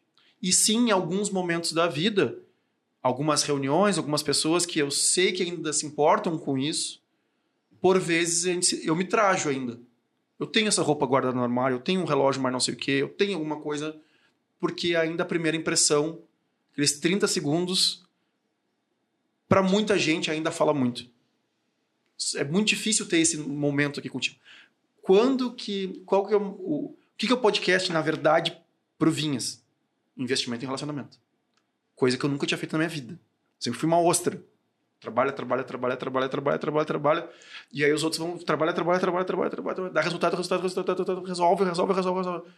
Eu disse, cara, aí eu, aprendi. Imagina, o Alfa é meu primeiro sócio. Cara que mais fala em relacionamento da vida. Aí, ah, nunca tinha ouvido ele. Porque eu sempre trabalhei, trabalhei, trabalhei, trabalhei. trabalhei.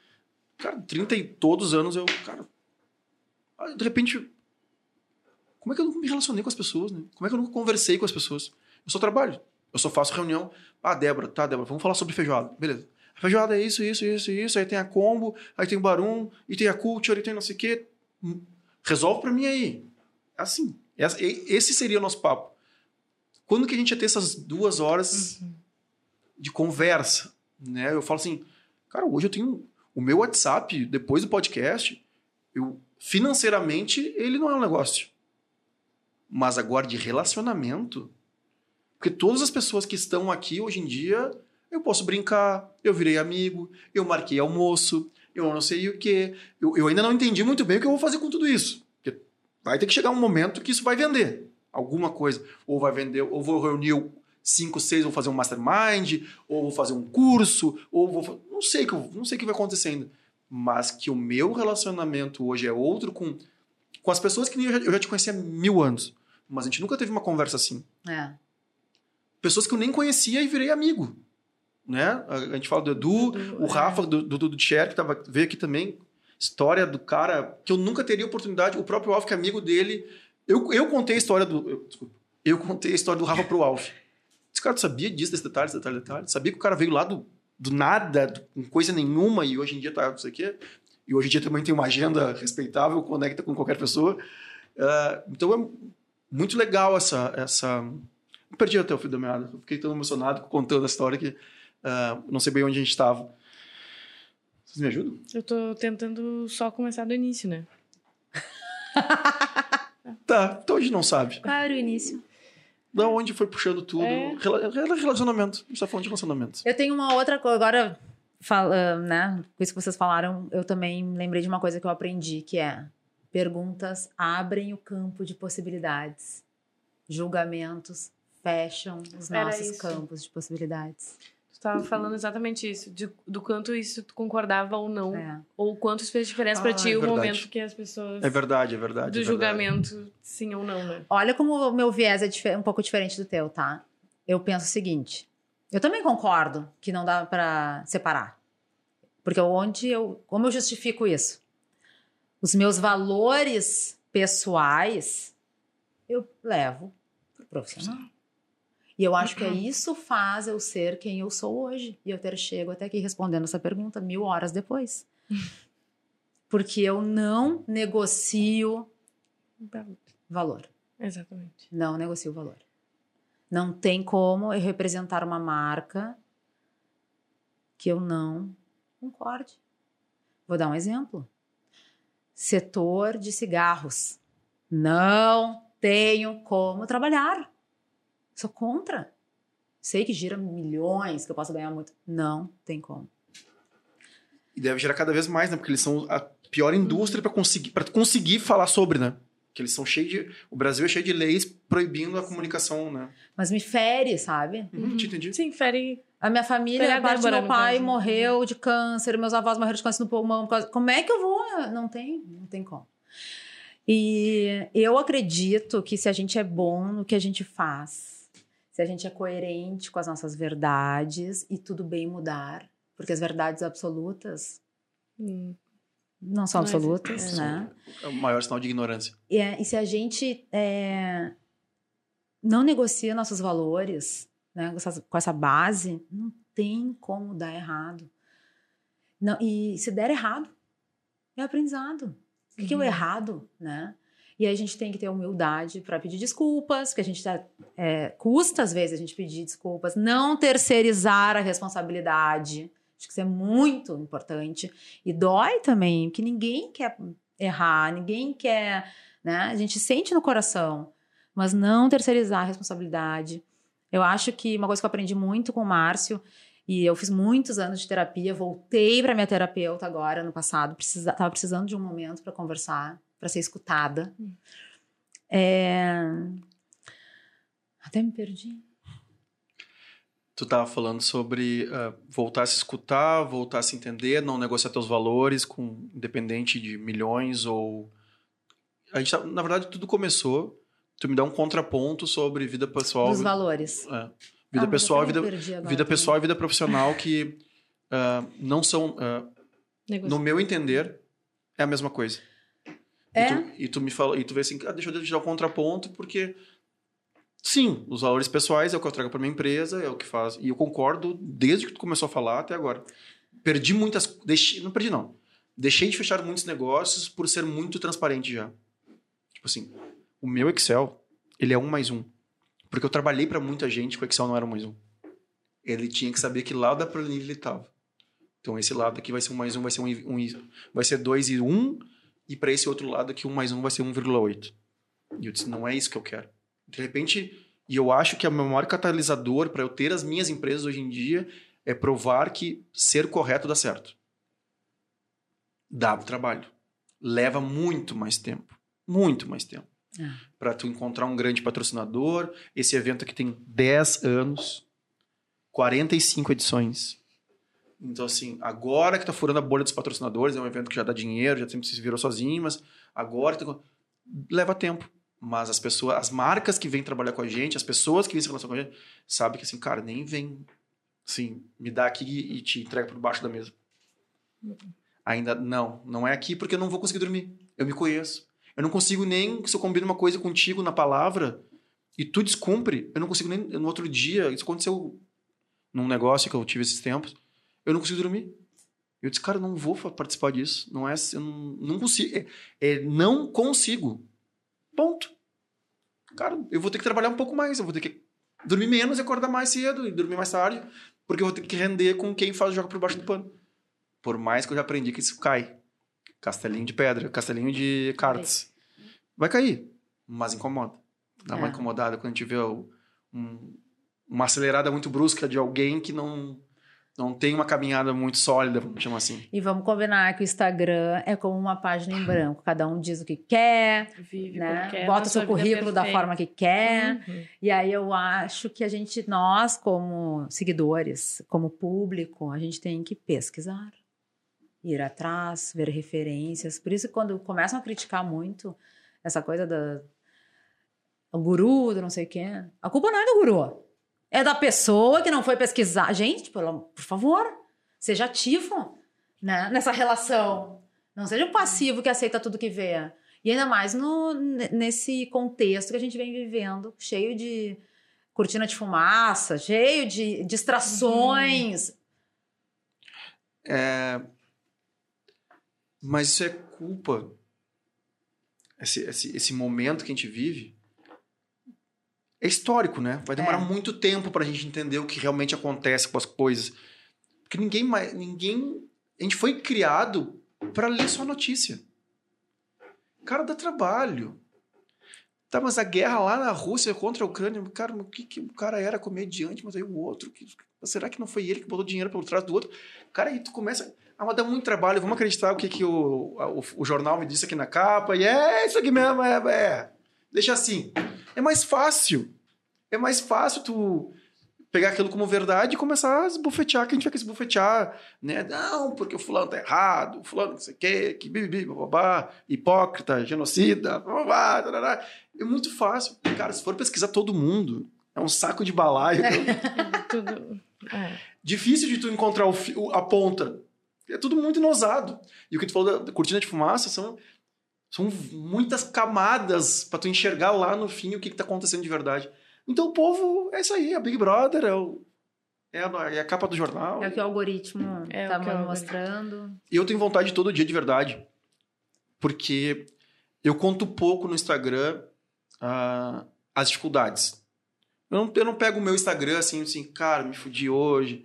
Ah, fui puxar uma reunião que não sei o quê. E não sei. Porque eu tento falar muito sobre rotina, sobre ser, ser, ser sério, frases curtas, cortes curtos, assim. Cara, só entende que fazer o certo. Se pudesse ser uma mensagem só, faz o certo. Faz o certo. Independente se tem alguém te olhando, faz o certo.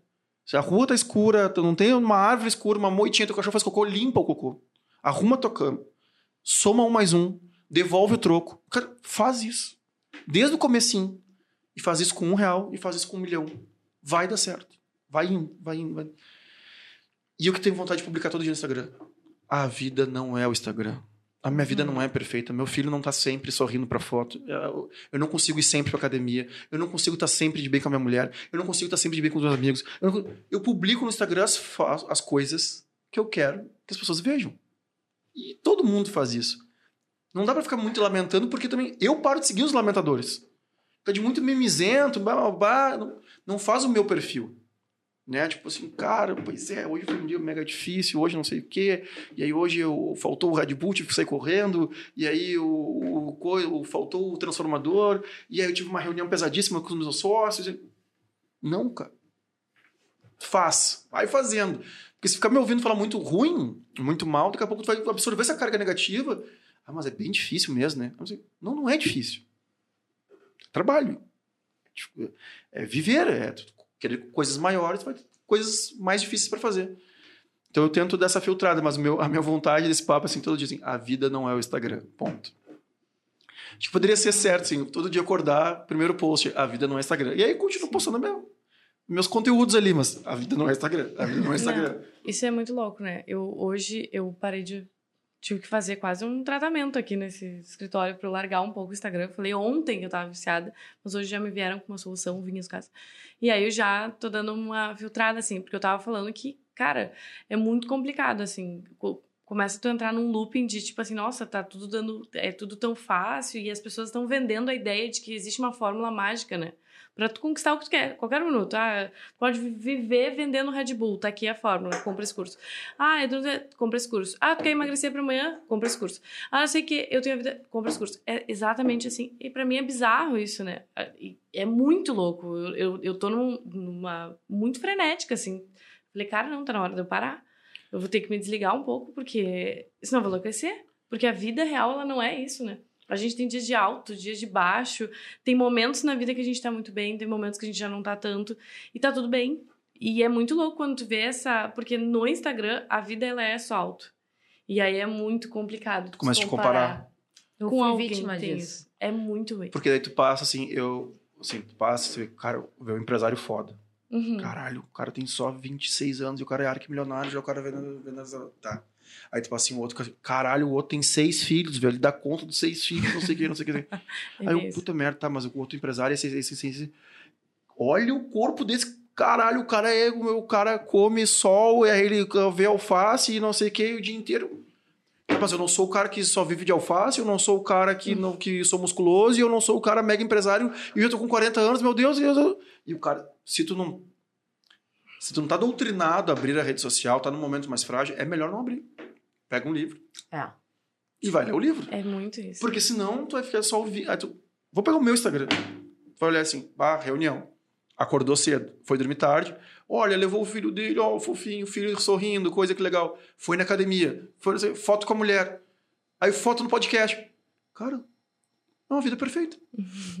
o cara vive num mundo de sonhos. E ainda o cara trabalha com festa. o cara trabalha com festa. Tipo assim, O a cara vida do cara é uma festa. vida. Tá vendo do cara é uma festa, não nada dá errado. Eu cara, não é o Instagram. Pessoas, não é o Instagram. A vida de ninguém é o Instagram. A vida é a mesma que a tua aí. Uhum. Só que a gente tá aqui, cara, vivendo a nossa vida com as nossas dificuldades. E Olha- não tem atalho. Não Né? tem atalho. Tem que acreditar e seguir na caminhada, na jornada. O caminho. Não, já me disseram de quem é essa frase, eu não me lembro. O caminho se faz caminhando. Uhum. E tem. Eu te cortei, desculpa. Não, capaz. Tem uma outra referência que também já me falaram detalhes, mas agora eu não me recordo, que é, eu acho sensacional. Que é quando Moisés estava fugindo do Egito com os judeus e parou na frente do mar e o mar se abriu, ele precisou avançar para o mar abrir. Então, tem o avança que o mar abre. A gente precisa ter coragem para se movimentar. Né? Tem o, eu assisti o remake desse filme dos da Liberdade. Né? Agora eu me esqueci o título, mas é, enfim. Enfim. E essa cena, ela é linda, linda, porque tu vê aquele mar assim e o cara vai e o mar começa a abrir e as pessoas começam a passar. Então, a técnica o que a gente aprende na faculdade, o que a gente aprende no estágio, ah, as métricas, aprender de Google Ads, a técnica qualquer um pode aprender. Mas fazer dentista, ele vai aprender, mas as pessoas escolherem trabalhar ou serem pacientes de tal dentista, ou trabalhar com tal empresa, com tal profissional, é pela pessoa, pelo quem ela é, é pelo que aquela marca representa, pelo que ela, aquela marca tem de. É, que ela valoriza, né? Eu acho que isso está muito em pauta hoje. Então, assim, eu não sou a melhor. Tem muita gente melhor do que eu em diversos uh, segmentos de coisas que eu faço, né? Mas eu tento ser quem eu sou e eu ser a pessoa honesta que eu sou, com a energia que eu tenho, né? Porque eu acho que eu tenho muita energia, assim, do ali na hora, né?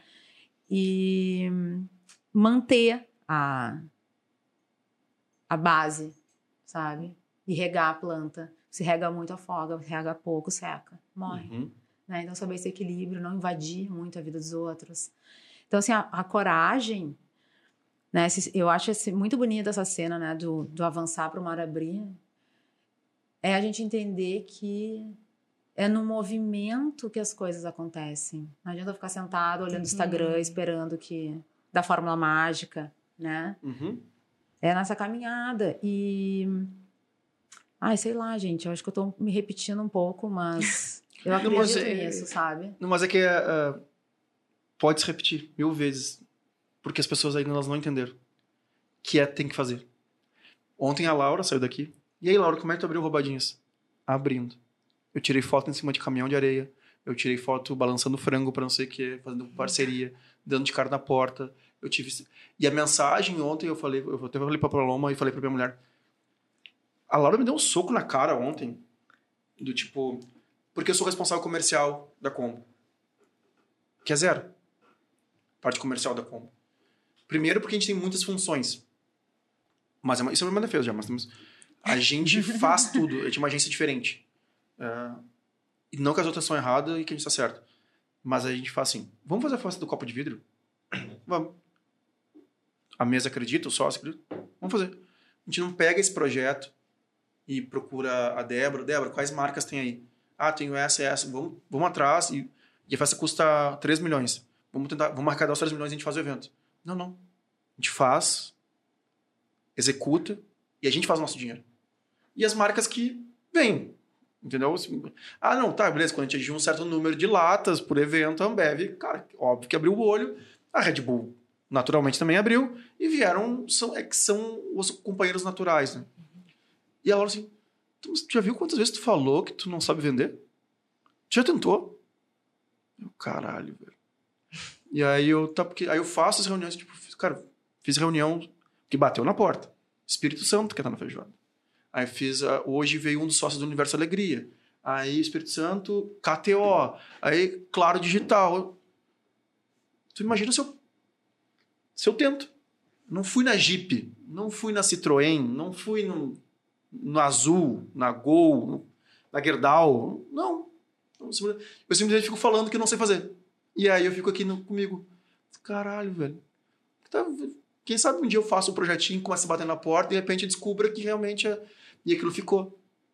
Então, uh, o, podcast, na verdade, ele vira uma consultoria de vários assuntos. Assim, a gente pega os especialistas e fica aqui e diz, caralho, eu vou ter que fazer, velho.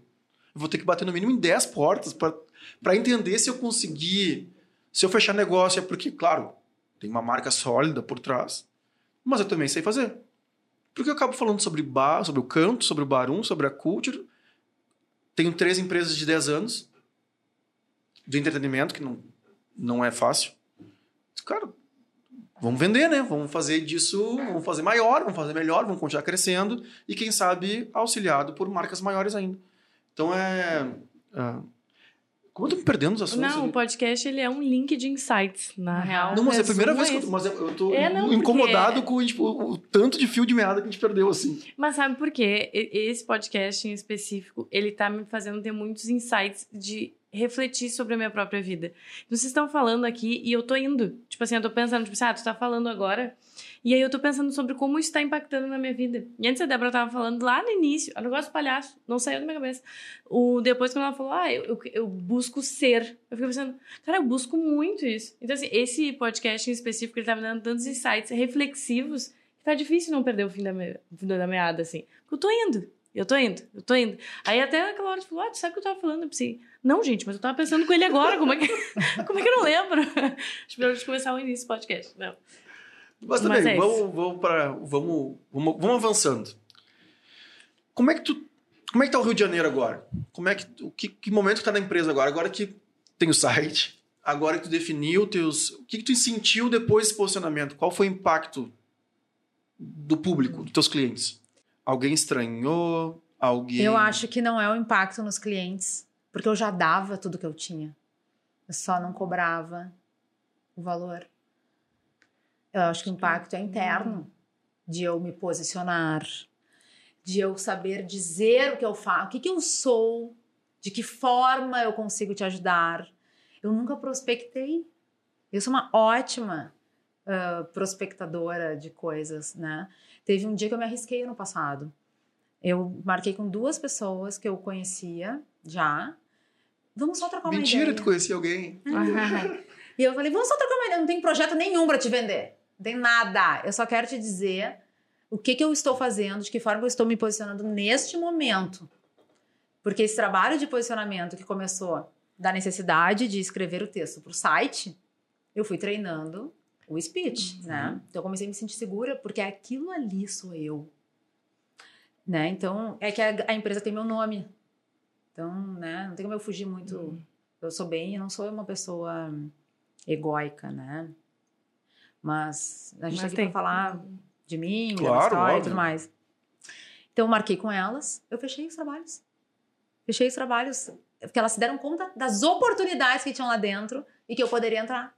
Que eu disse, ó, oh, só quero me apresentar para ti, a gente já se conhece, mas eu me, eu me posicionei, então eu faço, eu sou um braço estratégico para relacionamento e conexões para o setor de marketing, porque vocês têm que ficar apresentando planilhas para o conselho não estão olhando quem é que tá legal ali, que faz um conteúdo legal no Instagram, qual é. Deixa que eu faço isso. Eu ajudo vocês. Ah, querem contratar 35 influenciadores para lançar uma campanha? Eu negocio as pessoas. Eu te apresento nomes e deixa que eu falo com as pessoas. Negocio com elas, coordeno tudo isso. Não, não, porque tu vai estar inaugurando mil lojas nessa época, né? E tem o Natal. E ela falou assim: é, acho que eu tenho um projeto que é a tua cara. Eu falei: então tá, a gente marcar, vamos marcar uma próxima reunião e tu me apresenta o projeto. Eu fechei os dois. Eu fui sem nada, além de mim e do meu texto. Sabe assim, eu não fui com um projeto, com uma proposta. Não, ó, eu faço isso e isso. Estou me posicionando dessa forma, porque eu sou isso. E o carpinejar entra nesse, nisso uhum. também, que ali eu estou aprendendo. Porque também uh, ser empreendedor, ser empresário, de uma estrutura. Eu sou uma estrutura atualmente muito enxuta e leve. Já tive uma estrutura maior e mais pesada a gente é solitário. E eu me sinto muitas vezes solitária nos pensamentos, na troca. Por isso que o Edgar é muito importante para mim, o Márcio Libar é muito importante para mim. Né? O meu marido, a gente troca muita ideia também, porque ele também, acho que ele também se sente muito solitário no que ele faz. Os Alf, né? Alguns amigos com quem eu posso me abrir e falar realmente que eu me sinto à vontade. Não é o que eu posso, é com quem eu me sinto à vontade. Exatamente. Uhum. Né? O meu porto seguro são as pessoas. Por isso que a confiança é muito importante para mim. Então, acho que o impacto, pr- primeiro, foi em mim. E também de eu me, me sentir confortável naquela roupa. Porque eu não sou jornalista. Isso é uma coisa que eu também me dei conta. As pessoas me chamavam de jornalista. Ah, minha colega é jornalista. Eu não conseguia nem dizer que não. Eu aceitava, mas aquilo não descia redondo. Me incomodava, porque eu não sou. Eu sou publicitária. Né? Então, eu, isso traz quem eu sou também e o meu talento, né? De conectar, de me relacionar. Aí eu tenho duas jornalistas que trabalham comigo, maravilhosas. Eu já não escrevo mais texto, Uhum. né? Deixo com elas. Eu preciso delas numa reunião, porque eu me empolgo nas reuniões, mas eu preciso que elas estejam atentas e pensando, tá, é que vai ter o valor notícia, não vai ter Uhum. e que elas tragam as provocações com o olhar delas, que eu já não tenho mais tão afiado, porque eu também estou olhando para outra coisa, eu consigo atender o cliente de uma forma geral. Aí vem o impacto do cliente, o segundo impacto, né? O primeiro em mim, e acho que na, na minha estrutura, as gurias também devem sentir essa mudança. E o cliente que acho que ele se sente mais abraçado, porque eu não me limito naquilo ali. Ah, isso aqui não tem valor notícia para a imprensa. Então vamos chamar 10 influenciadores para eles irem até o lugar onde o grafiteiro de São Paulo vai estar grafitando, cada um com uma peça de jeans. E isso vai gerar, a gente contrata um fotógrafo. Ideia simples, Uhum. mas reverberou muito. E as pessoas foram. O simples funciona, o básico funciona. Uhum. né? E, o, e o mirabolante também depende para quem, Uhum. para a verba do cliente, para a educação de desse novo momento que a gente está vivendo, porque aquilo que a gente falou, né? Nem todo mundo entende isso que está acontecendo, essa linguagem, essa nova forma, e a gente tem que educar, né? Então eu entendi isso e eu, eu acho que eu sou muito hum, Acho que é por isso que eu viro muito amiga de alguns clientes. Eu, eu sou amiga, eu ouço as pessoas. Se eu vejo no olhar, mesmo pelo vídeo, que a pessoa do outro lado não tá bem, eu chamo ela depois. E eu quero escutar. Tipo assim, teve uma vez uma reunião que depois que todo mundo saiu, a pessoa começou a falar um monte de coisa. E aquilo me tocou, sabe? Eu um dia encontrei essa pessoa no aeroporto e eu falei, bah, aquela tua história me tocou. Eu não consegui nem fechar esse trabalho porque os valores da empresa não fecham com o meu. Não consegui, porque eu não queria compactar com aquilo. Né? Que bom que eu posso escolher, porque às vezes não dá para escolher. Sim, sim. sim. Né? Tem momentos da Uhum. vida que não. Que a gente não tem muito. Acho que a nossa única escolha é escolher aquilo. Uhum. E E faz parte do processo. faz parte do processo. Mesma coisa que a gente falou de outras coisas, né? De usar não sei o quê. Todo mundo assim, ah, trabalha com o que tu é feliz, só faz com o que tu é feliz. Né? Cara, certo momento da tua vida, de- e eu sempre defendo isso, e alguns, algumas pessoas que passaram por aqui também, é, tenta passar as dores quando tu é mais novo. Dói menos. Quer dizer, pode ser doer mais porque tu, não- tu, tu não tem uma casca muito grande, mas tu te cura mais rápido. Tu te distrai com outras coisas, tu te diverte de outras maneiras, tu não tem tantas preocupações como uma vida de uma pessoa mais madura tem. Então, te aventura mais quando tu é mais jovem. E não tem problema um cara que, que nem eu, cara, 40 anos, tiver que reiniciar a vida. Cara, eu vou reiniciar. Mas vai doer mais. Porque eu tenho uma esposa, porque eu tenho um filho, porque eu tenho compromissos com meus sócios, porque eu tenho funcionários, eu tenho gente que eu nem conheço trabalhando para mim, e não sei o que, tarará, nos bares, não sei. Cara, isso vai me doer ver que eu não consegui né, manter essa estrutura toda que, que cai nos ombros, assim. Então, mas eu vou me reerguer. Mas eu não posso me aventurar tanto agora. Não devo me, não devo arriscar tudo num grande jogo. Então, mais novo, vai lá.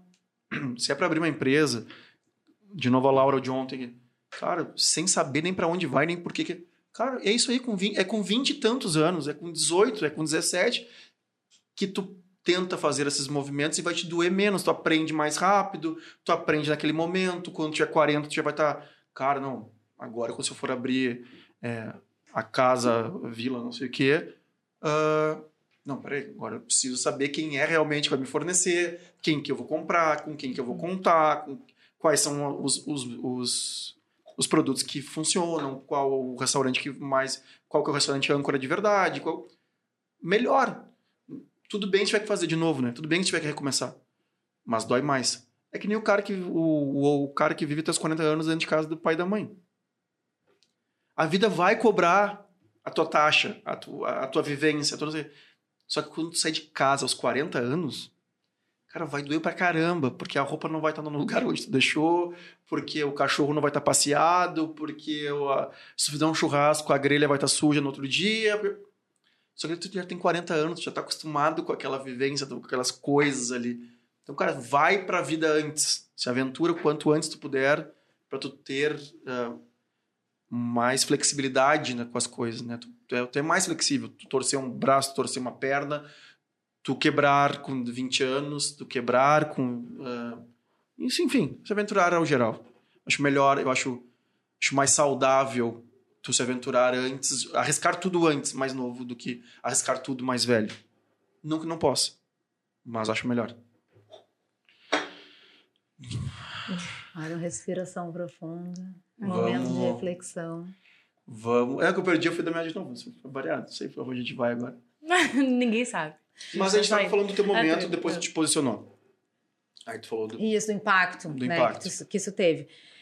E eu acho que eu sinto que eu, eu tô mais inteira também com esse posicionamento. Que eu me vejo ali. Acho que eu Tá cheguei mais num leve. ponto que eu não tava me enxergando mais dentro do meu próprio negócio, né? Então eu me vejo mais inteira no negócio. Eu fiquei te escutando e me lembrei de uma coisa que o Márcio Libar me perguntou lá atrás, tá? Faz uns três, quatro anos. Que ele me disse assim: onde que tu quer chegar? Onde é que tu quer estar? E eu nunca tinha verbalizado o que eu verbalizei para ele. Eu pensava, mas eu nunca tinha dito. Eu disse: eu quero estar entre os grandes. Falei isso para ele. Eu verbalizei. Passou um tempo. Eu não. Eu demorei para me dar conta que eu já estava. Como eu não enxergava aquilo, esse lugar nunca chegava. Então eu sempre achava que eu tinha ainda que fazer mais não sei o quê. E mais um curso. E mais uma formação. E mais, e mais, e mais, e mais. Até um dia que eu parei para pensar assim, Tipo, eu estar aqui com vocês hoje, Uhum. que é um privilégio poder estar aqui falando, a gente se perdendo nos- no- na meada Uhum. aqui, e eu estar contando a minha história. Né? Eu estar com o Alf lá no podcast dele também, que foi muito legal, dois, três anos atrás, que ele me fez um monte de perguntas e eu falei tudo que eu tinha pra falar sobre a minha história.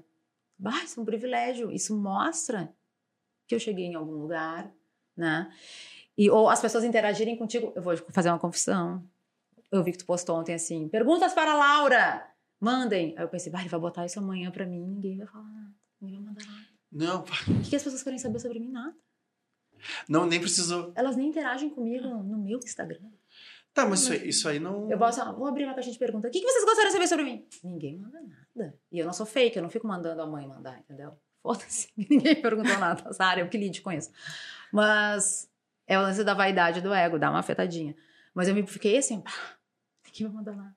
Mas olha só, eu tô aqui, tu me convidou, eu fui lá, me reconvidei, me né, nos lembrei do convite. E eu me dei conta, eu já estou. Eu tive que me dar conta pelas oportunidades que vinham.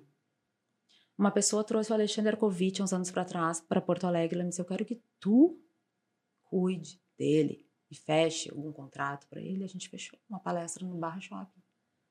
Eu falava diretamente com ele. Isso não é por acaso. Não, claro que não. O Carpinejar me chamar para um cargo de altíssima confiança do lado dele. Não é por acaso. É eu estar atento aos sinais. Né? Então, é, a técnica, como eu falei, né? qualquer, qualquer um pode aprender, mas a gente ser quem a gente é. Estar sendo na nossa verdade, se transformando, com coragem, porque olhar para si precisa de coragem, porque a gente vê coisas que a gente não gosta muitas vezes, na maior parte. Mas que bom para se transformar, para deixar coisas para trás. Tem um exercício que eu vou compartilhar, que eu faço muito. Eu fiz ele no início da pandemia. E eu venho olhando para isso com muito carinho, que é: eu peguei a minha mochilinha da vida, virei de cabeça para baixo, como uma bolsa de mulher, deixei tudo cair. O batom, ah, o caderninho, aquele voucher lá do não sei o que que já nem vale mais, aquele monte de coisa. Fiquei olhando para aquilo no chão e com muito amor, me desapegando do que não me serve mais para a caminhada. Porque às vezes a gente carrega um chinelo velho que já não serve, que está arrebentado, nem lembra que ele está na nossa mochila. o que que vai ficar para trás, que eu vou me despedir, e o que que eu vou carregar na minha mochilinha da vida, que vai me ajudar nessa caminhada, e lembrando que eu preciso deixar um espaço livre para as novas experiências, para os novos aprendizados, para as novas pessoas que vão entrar na vida, né? Então, sei lá, gente, eu acho hum, quando a gente ouve o nosso coração e responde a pergunta honestamente, no que que eu sou bom? O que eu sou bom mesmo? Sabe qual é a minha resposta? Eu sou boa de conversar. Essa é a minha resposta. No que eu sou boa. É isso que faz eu ser quem eu sou. Eu converso, eu escuto. A conversa troca, né? Tem que Uhum. escutar.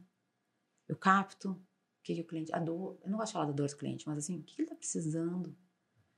Se a cliente precisa conversar. Geralmente, minhas clientes são mu- mulheres, né? A do marketing. Eu acabo virando amiga. Maravilhosa, porque muitas vezes as pessoas me levam junto. Essa do grupo funerário, ela era de uma outra empresa. Imagina o dia que ela me ligou.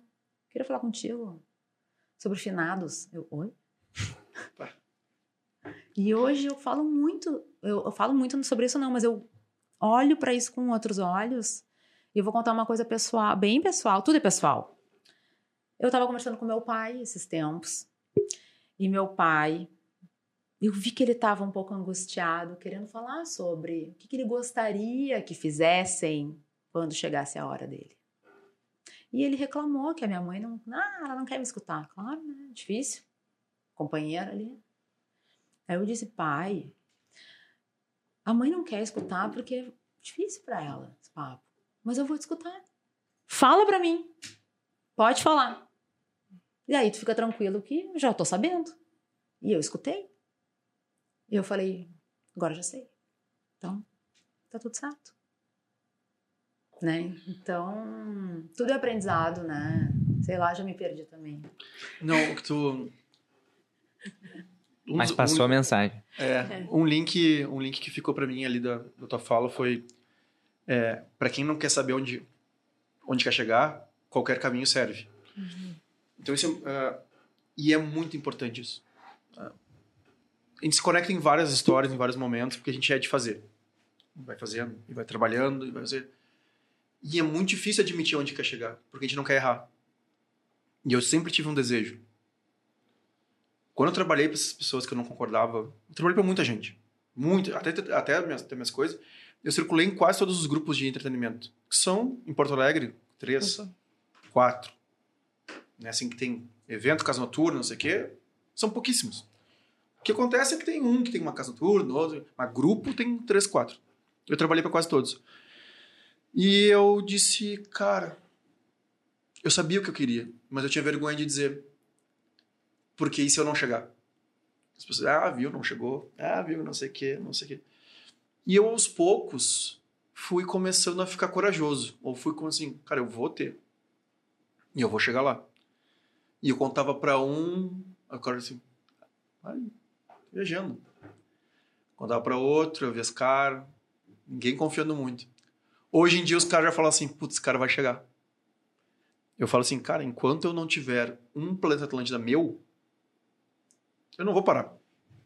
Eu até posso não chegar, mas eu tô construindo isso. Eu tô estudando, os que estão comigo estão estudando, a gente está trabalhando, a gente está melhorando, a gente está fazendo. A gente tem um objetivo, fazer um festival hum, com uma qualidade tão tão a qual a do planeta ou maior ou melhor, em outro estilo por óbvio que que todo mundo fala assim, ah, não ensina a fazer feijoada. Cara, eu posso ensinar para quem quiser fazer feijoada com samba. Senta aqui que eu te explico de A a Z.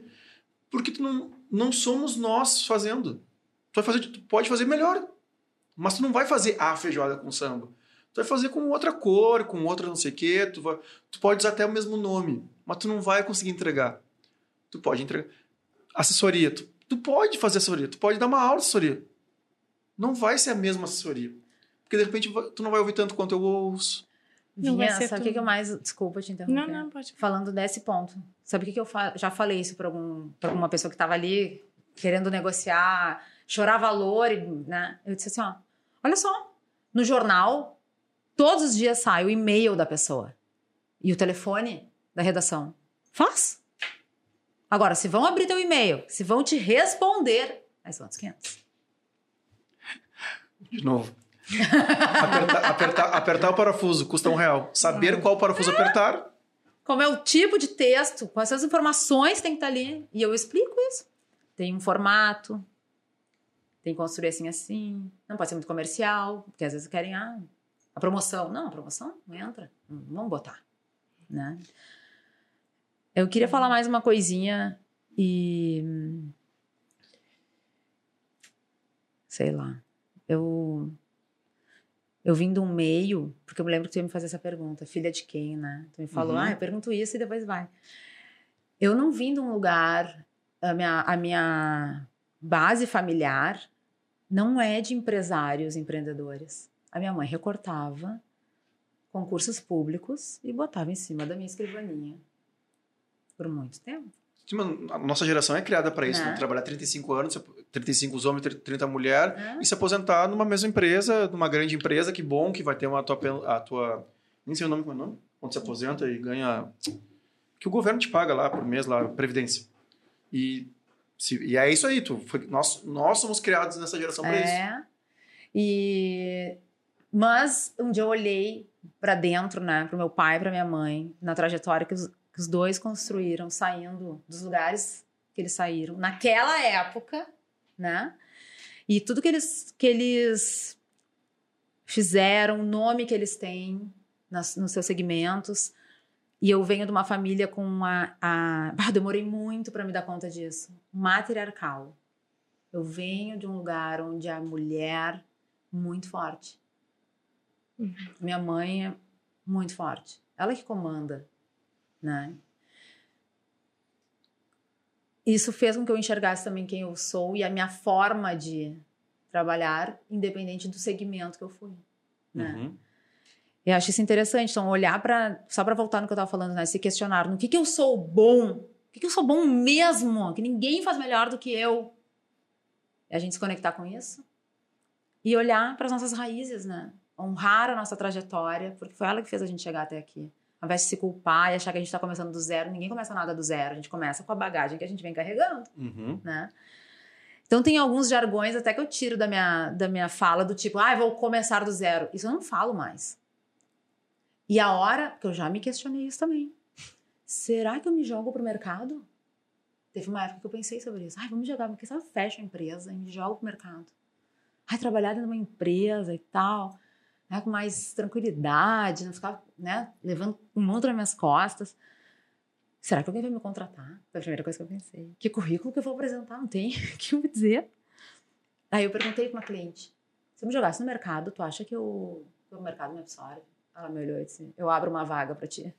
eu preciso de alguém com teu perfil, urgente. Mas tu vai fazer isso? Eu disse: não sei, tô pensando. Aí eu segui pensando.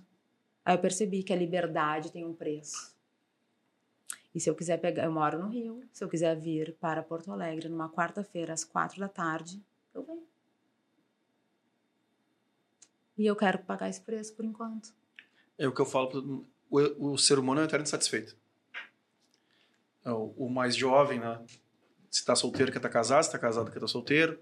Os mais, os mais, ah, os, os jovens há mais tempo se está empregado quer ser empresário, se, tá, se é empresário quer ser empregado, porque ser empresário é uma carga muito pesada.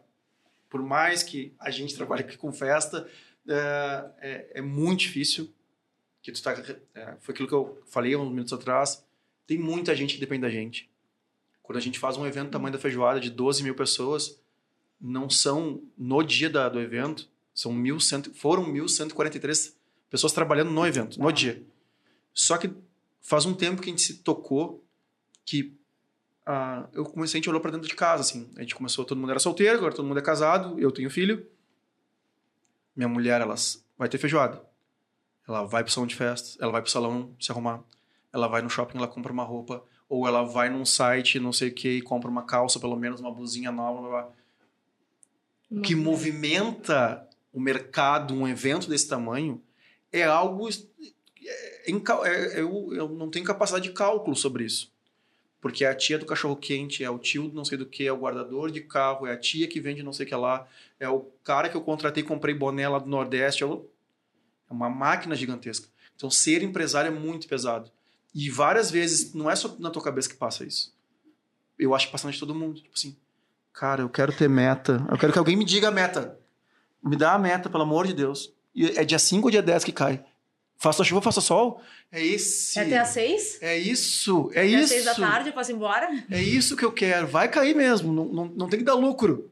Se der lucro, o meu vai estar ali. Ah, velho. Ah, então eu também quero. Aí eu me dou conta assim, cara, aí a tia do colégio me liga e diz assim, bah, teu filho tá com diarreia a segunda vez. Eu simplesmente me levanto, pego meu filho e passo o dia inteiro com ele. E os meus sócios que se virem. Bom, isso ninguém vai pagar. Então eu volto pra cá e pau na mula de novo. E com, vou pro Barum, e vou pro canto, e vou pro Barum, e vou pra feijoada, e vou pra não sei o quê. Comprometo todos os finais de semana e feriados, que a gente trabalha nessas, nessas datas, mas agora tem um outro valor. Tem um valor, tipo assim, isso aí que tu falou. Cara, se quarta-feira de tarde eu quiser passar a tarde inteira com meu filho, eu vou passar. Tiver um dia de sol, vou botar ele na bicicleta e vou pedalar, que é o que ele mais gosta de fazer. E vou pedalar a tarde inteira. Cara, quem vai pagar isso? Ah, as empresas estão muito modernas, flexibilização, horário. Não, querido. Eu tenho grandes amigos executivos, bem posicionados, líderes do seu segmento dentro da empresa. E se ele é o gerente, tem um diretor. Se ele, tem, se ele é diretor, tem o CMO, o CM, não sei o que lá. E se ele é o CM, não sei o que, tem o CEO. E se ele é o CEO, tem os acionistas. Tem sempre alguém em cima. Tem sempre alguém ah, mas estava pedalando com o fulaninho lá, não sei o que, não sei o quê. Por isso que tu não bateu ao, o Google Ads, não sei do que lá, ou não deu retorno sobre investimento que combinado de tanto X%. É, então eu, eu, comparo, eu pa- compactuo do teu movimento, assim. É pesado. Mas tem um gostinho muito bom. É. Então vou ficar por aqui. Então é, é isso. Débora, e que tu, tu até falou assim, né? ahn, que tu, foi provocado, assim. Onde tu quer chegar? Aonde tu tá agora? O que tu quer fazer pra frente? Qual que é o daqui pra frente, assim? Pra onde tu quer ir? Hoje eu tô hum, podendo escolher. Tô bem seletiva, podendo escolher e aberta para oportunidades que se, que casem mais com essa minha meu posicionamento, né? Quer mais água? Eu quero. E onde eu quero chegar? Eu quero tomar mais água nos podcasts. eu não quero passar sede nos podcasts. Onde eu quero chegar? a- é, eu gostaria. a- obrigada. Atualmente, eu estou no Rio de Janeiro, no meu dia a dia, morando lá. Por uma, um combinado que a gente teve, meu marido e eu, né? Que é mais fácil eu ir e vir do que ele se mudar nesse momento. Mas o que eu quero é. Eu acho que eu quero duas coisas, tá? Eu acho que me abrir mais para o Rio, porque eu ainda não consegui me abrir. O meu mercado é gaúcho. Uhum. Então, me abrir mais para viver, isso eu sinto muita falta, viver essa vida social que eu tanto tenho aqui e que lá não tenho tão, tão bem desenvolvido. E ter as duas coisas no mesmo lugar, talvez. Sabe? De. O trabalho. Ela está bem complementar, na real. O trabalho e a vida social, porque hoje eu ainda me sinto um pouco dividida. De ter que Sim. vir para cá. É, e aí eu vivo 15, eu vou ficar até daqui duas, eu vou ficar duas semanas aqui agora. É uma loucura, é intenso, é uma loucura. Aí eu chego lá, eu não tenho nada. Eu quero, eu quero chegar num momento de mais equilíbrio para os negócios e, consequentemente, para minha vida pessoal também, porque me faz falta. Ah, o social, não o social, porque a gente faz em social, é, parece que é o kkk, né? Mas é que ver as pessoas sair, encontrar, almoçar e nananã, faz muito parte da minha ecologia pessoal, sabe? Afinal, meu dom é inteligência social. Eu gosto de estar com as pessoas. Eu gosto de encontrar. Aqui pode surgir uma ideia. Como eu tenho certeza que eu tô deixando um pouco de mim aqui com vocês. Oh. Como eu também vou trabalhar as coisas que vocês estão trazendo e que eu vou levar comigo. Porque a cabeça vai ficar. Fica, a gente trabalha a sementinha que é colocada. né? E daqui a pouco surge uma oportunidade pra gente trabalhar juntos em algum projeto meu ou de vocês. A gente Uhum. não sabe o dia de amanhã, né? Então, eu gostaria de chegar neste o equilíbrio que é assim, né? Um pouco mais saudável para minha vida de empresa e de vida pessoal. Porque também me custa eu vir e deixar meu marido lá e meus dois gatos. Imagina quando eu tiver filho. Uhum. Como é que vai ser, né? Deixo eles lá 15 dias, 10 dias. É chato. Eu gostaria de ter tudo junto num lugar só. É porque lá, talvez me meter na tua vida, né? Mas é que vai ter que Pra tu te abrir pro Rio de Janeiro, vai ter que criar as coisas que tu construiu a vida inteira aqui. E é aquele papo que eu dava antes, né? Tipo, tu vai ter que continuar com as, atendendo aqui, mas vai ter que abrir agenda em algum horário a mais do que o normal para começar a conhecer É? As pessoas de lá, Exatamente. quem são as conexões de lá, quem são as pessoas que trabalham com isso.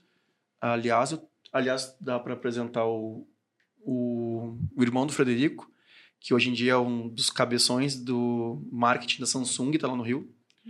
O Augusto, que é o responsável por eventos da Red Bull, trabalhava aqui no Sul, tá lá também. Um beijão para vocês dois. Só trabalham com ativação, só trabalham com influencer, só trabalham com CGM, então tem tudo a ver duas, duas pontes que eu posso te, agora te mandar o WhatsApp dos caras. De, de- gente finíssima, os dois, meus amigos em particular, assim. O Augusto foi uma grata. O Augusto e o são- eram a dupla aqui do Sul, vieram depois de pessoas que, enfim, não tinham uma conexão tão grande com a Combo. O Augusto e, e o Gui vieram. é, renovaram os contatos com a, com a Red Bull, profissionalizaram algumas coisas que, pelo menos para minha ala empresarial estava meio desorganizado nos contratos é, tipo assim se tu tem X eu também tenho X então assim é isso que tem que ter. É tudo bem que tu tenha uma casa um pouco melhor ou eu tenho um evento um pouco maior mas se encontrou um equilíbrio no mercado de novo assim de Just, não, não quero falar justiça é pesado não é a palavra certa. Mas enfim cara que tem valores cara que eu olhei no olho e disse cara vamos organizar vamos lá o que que tu precisa entregar? A gente entregou muito mais do que precisava, como a gente sempre tenta fazer aqui na Combo. Ele, tanto que ele, a, praça do Rio de Janeiro, isso são palavras dele, dentro da Red Bull e deve ser também dentro, né? É de maior ah, carga, né? É o, é o mais visado. Porque é onde estão as pessoas, né? Onde estão os influencers, onde estão os, os globais, onde estão os Big Brothers, onde tu lida com esse ah, os maiores eventos, carnaval, né? Os, os grandes jogos, Flamengo e Fluminense, e não sei o que, parará, parará. Então, é um cargo, não sei o quê. Então, tem dois caras lá que estão muito bem posicionados, uns amores justos, claros, transparentes. O, o Juliano passou agora, estava no Lola Palusa, porque ele é o cara. A Samsung estava patrocinando o Lola, Aham. então estava lá, cheio de influências na volta, responsável por todo aquele, aquele banzé ali. Então já tem dois, Ai, adorei. dois canais para te passar aí, cara, de bom coração, assim, não, muito mais do que comerciais, são pessoas que tu pode, tu vai poder sentar e conversar, assim, ó. Bah, com o Juliano, o Juliano é bom de papo pra caramba. Então, tá aí, tem dois contatos pra te dar. E, Eu tenho um outro desejo claro, também, de onde eu quero chegar. Eu não ia falar, mas eu acho que eu, é bom para eu me, me escutar falando também. Eu gostaria. Sabe quando tu te une a uma outra empresa e vira algo maior? Eu gostaria que isso acontecesse comigo também, de eu fazer parte de um sistema maior. Acho que isso seria muito legal. De uma Hum. engrenagem criativa, sei lá, mas assim, sabe, essa união, assim. Eu tenho pensado sobre isso, eu não tô indo atrás disso, mas eu tenho pensado. dividido, dividir. Eu faço, eu não, eu, eu, eu não, eu não sei ter empresa se eu não tenho sócio. Eu não, eu não, sei se é tu. Eu não sei ter uma coisa minha. A única coisa que eu tenho que é minha é o podcast que já não é mais meu, é meu e da Paloma. Aham. né? Então, assim, tem meu nome ainda, e eu sempre já falo, já, já foi objeto de discussão no nosso grupo lá de. Cara, eu não quero mais esse nome, vamos trocar o nome. Porque daqui a pouco pode crescer. Por mais que, se eu alcançar a minha estabilidade financeira, que eu imagino o número que é, ter esse dinheiro líquido na minha mão, assim, guardado, né? Se, talvez eu não faria isso todo dia. Eu acho que eu faria todo dia. Sentar aqui e conversar. Conversar. Muito bom. né? É. Conversar. Conversar. E aí vai ter dois nerdzinhos ali fazendo os cortes já, e a gente vai fazer ao vivo e troca pra câmera que tá, pá, pá, pá. E a gente vai brincar com isso, vai ser muito mais legal, a gente vai passar muito mais conhecimento. E, pá, pá. e daqui a pouco, sim, quando a gente fala assim, ah, quero estar entre os grandes, eu também quero estar. A gente escolheu o caminho mais, mais lento, que é o do conteúdo. Não é. Eu não, vou, não quero que venha um Big Brother que saiu, porque eu conheço Big Brothers aqui. Eu nem conheço, tá? Eu sei quem é, Nego e tal, blá, blá. Eu tenho um telefone que vai chegar nele para eu convidar para vir aqui. Mas não quero saber do Big Brother, não quero saber. Eu quero isso aqui, história de vida, pensamentos. E que tô nem aí pra opinião dos outros sobre esse conteúdo. Porque eu sei o valor que para as pessoas certas vai ter. Né? Então quando vem um cara mais mais pau assim de, de empre- empresário, então sei que, tarará. Aí vem tu, aí daqui a pouco vem uma menina de 23 anos aqui que já é mega empresária, vendeu produto pro Brasil inteiro. Tu fica, tipo assim, meu Deus. Aí vem o Ariel, que com 9, 11 anos, que é- hoje é um é DJ, é da RBS, tarará. 11 anos já tinha feito todos os cursos de, de, de informática que tinha na cidade dele, e aí pediu pro pai dele foi estudar. Cara, 11 anos. Cara, como assim, cara? E aí tu vai entendendo. assim, Eu quero isso o tempo todo. Eu, para mim, eu ficaria aqui. Cara, eu teria uma sala desse tamanho aqui. Tudo pronto, né, Gabi? Que a gente precisa montar tudo todo dia. Que a gente fala, a gente fala até hoje, porque isso é a sala de reunião da Combo, e as pessoas parecem que não ouvem. Eu procuro o Gabi, procura a Paloma, procura. Tu aluga teu estúdio. Esse cara não é o meu estúdio. Estúdios É Combo. É uma sala de reunião. Tomara a Deus ainda que a Combo cresça mais e tenha um estúdio só dela, que é pra tirar os nossos conteúdos. Mas que esteja montado, a gente chega assim, ah, aí, Débora, tá passando por Porto Alegre, tô. Não que eu não precise, mas tá, Gabi, liga lá, vamos lá, vamos gravar. Vai estar vai tá meio que à disposição já as coisas. Mas, enfim, eu acho que pra mim seria, seria esse o, o objetivo. 9 e 12. Duas horas já. E 12 minutos de conversa. Se tu pudesse falar isso, isso para eu dar referência para as milhões de pessoas que nos seguem, nos ouvem, não dizer que é cópia. Eu tenho uma pergunta que eu, como eu te falei, eu ouço muito podcast. Né? E hoje em dia eu tô imerso. Eu escutava muito do Flow. E o Flow, aprendi com o Flow uma co- várias coisas, mas uma delas que me marcou muito assim, eles não fazem roteiro. Pelo menos eles dizem que não fazem. Depois eu já ouvi umas conversas ali que tem um produtor que dá uma orientação geral de quem é a pessoa. Mas para conversa ser mais mais sincera, que tu conecta mais, né? Do que ter um roteiro, do que ter. Tá, Débora, e aí? Tu... tá. Não, então eu, eu tenho feito mais assim. Mas ainda eu não atingi pessoas que eu não conheço totalmente. Não, na verdade, sim, já, né? Já. A Anne Ortiz, deputada estadual, veio aqui, pessoas que realmente eu não conhecia. Mas a gente não fez roteiro. Mas tem que confiar muito no, No que vai vir. no timing, assim, né? De tipo assim, tá, parou e agora? Qual é que é a próxima? Ahn, Eu sei o que que você vai perguntar. então fala.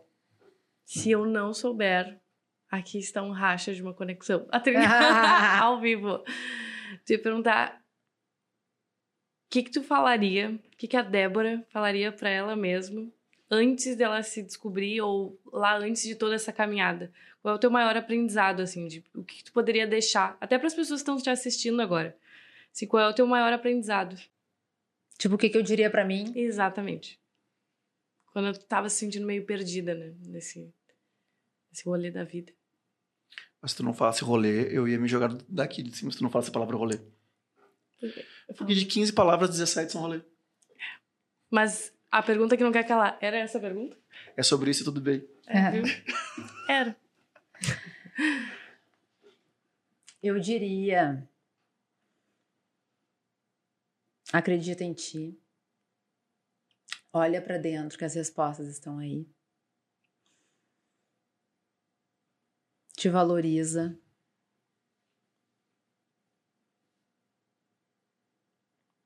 E seja quem tu é. Não tenta te adaptar para agradar os outros, para se encaixar num lugar que não é teu. Acredita no que tu sabe fazer. E não fica com vergonha de aceitar que tu tem um brilho. Não, não esconde o brilho. Eu, eu me lembro um dia que a minha psicóloga me disse: Tu é um abajur aceso com um pano em cima. Eu fico imaginando o que, que vai acontecer quando tu tirar. E eu me dei conta dia que eu fiz esse movimento. Então acho que eu falaria isso, porque eu já quis até ser invisível. Eu só usava preto porque eu não queria que as pessoas me- me percebessem. E mesmo eu me esforçando para ser invisível, eu era notada. Né? Então, acho que joga ao teu favor e, e deixa fluir. A gente não tem o controle de tudo o tempo inteiro. Acho que eu diria isso. A pergunta não é bem essa que ele faz, mas é, é bem parecido. Ele fala assim, se tivesse uma... A pergunta que ele faz no final de todos os podcasts dele é Quem? Joel J. Que, aliás, é um dos palestrantes do Gramado Summit que eu estarei lá. Esse, esse merchan não é contratado, mas um beijo, Rafa, que me eh, conseguiu o ingresso lá e eu fui com o Alf para tu ver o poder da ignorância de um ser humano. O Alf disse assim, meu, 2019, ah, vou palestrar em Gramado, não sei o quê. Eu disse, mas vou contigo, porque pelo menos eu tô te vendo, né? A gente não se vê nunca. Cara, pensei que era uma palestra, um auditório qualquer, em qualquer lugar, de qualquer não sei do que. E eu fui. Minha família tem um apartamento lá, eu disse, cara, só ir, né? Fui. Quando eu cheguei lá, eu vi o tamanho daquele evento. Eu, eu, e a gente estava prestes a fazer o nosso maior evento, de sete anos e tal. E eu lembro, eu- agora eu vou ao site. Eu mandei Pedro, que é o meu sócio que cuida de comunicação. As placas de sinalização aqui, cara, elas têm no mínimo dois metros de largura. Pra tu, tão longe que era, tão grande que era o evento, que eu disse, cara, o nosso evento é parecido com esse aqui, de tamanho, né? Não, Aham. não o tipo de evento. Eu disse, cara, tem que ser assim pra enxergar isso aqui. E fiquei, fiquei olhando. E tá, isso, tá, me assustei ali. Quando eu comecei a ver as palestras, eu disse, Jesus amado, como é que eu não sabia disso? E aí eu aprendi assim, cara, como é que eu não tô estudando? Como é que eu não tô ouvindo as pessoas? E aí minha cabeça começou a explodir. E eu fui preparado só para ter um dia.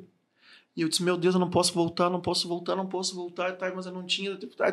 tá. Eu disse, cara, eu vou ir todos os anos. E veio a pandemia. Aí esse ano eu disse, cara, não, Zara, eu vou de qualquer jeito. Já me programei, avisei meu sócio, avisei minha mulher, avisei todo mundo. Olha só, tem três dias que eu vou estar em Gramado. E aí esse cara, inclusive, que eu, que eu sigo muito, ele, o sócio dele, que é o Bruno Perini, e o Thiago Negro. Ah, vi muito do Flow, muitos podcasts do Flow, foi onde eu aprendi a gostar de podcasts de longa duração, né? Porque as pessoas querem o... Todo É. que me pede, pede assim, ah, por que tu não faz um podcast de 20 minutos? Então, eu vou perguntar o quê? O nome, sobrenome das pessoas, o que, que tamanho de calçado que ela usa, e o que ela tá fazendo agora, e terminou. Acabou. Não é o tipo de coisa que eu veria. Não é a coisa que eu assisto. Eu não vejo... Foi muito engraçado. Uma vez eu... veio um cara, um comunicador, que não vale a pena o nome aqui, mas veio um cara de milhão e poucos seguidores. Eu disse, caralho, eu vou explodir. Sou o cara do futebol. E o Vinhas não vê futebol. E isso é muito engraçado, porque isso repercute na tua rede social. Zero. Zero pessoas interagiram com aquilo, zero pessoas viram aquilo. O que, que o Vinhas tá falando de futebol com um cara de futebol que não tem nada a ver com futebol, que o Vinhas. Se as pessoas me seguem, as pessoas também não veem futebol, em tese, né? Não, não, não querem consumir futebol. Foi engraçado. Enfim, a pergunta que o Joel J faz é assim: se tu pudesse falar uma frase para o mundo inteiro, que ela fosse traduzida e que ela chegaria para todas as pessoas do mundo, por SMS, por outdoor, por vai chegar para todo mundo e na língua de todo mundo. Qual é a mensagem? É mais ou menos isso, é mais ou menos isso que a Paloma Eu te perguntou, mas, eu, Eu não sabia que era essa pergunta. mas a pergunta que ele Olha faz aí. todo final de podcast é essa. Eu vou falar o que me veio na cabeça agora, Óbvio. porque até já falei essa frase, mas acho que ela é bem, bem boa de se levar, que é honre a sua trajetória, pois foi ela que fez você chegar até aqui. Irado. Irado. Acredito muito nisso também. Débora, obrigado. Muito obrigado de coração. Assim, cara, realmente um podcast diferente de todos os outros que a gente já fez.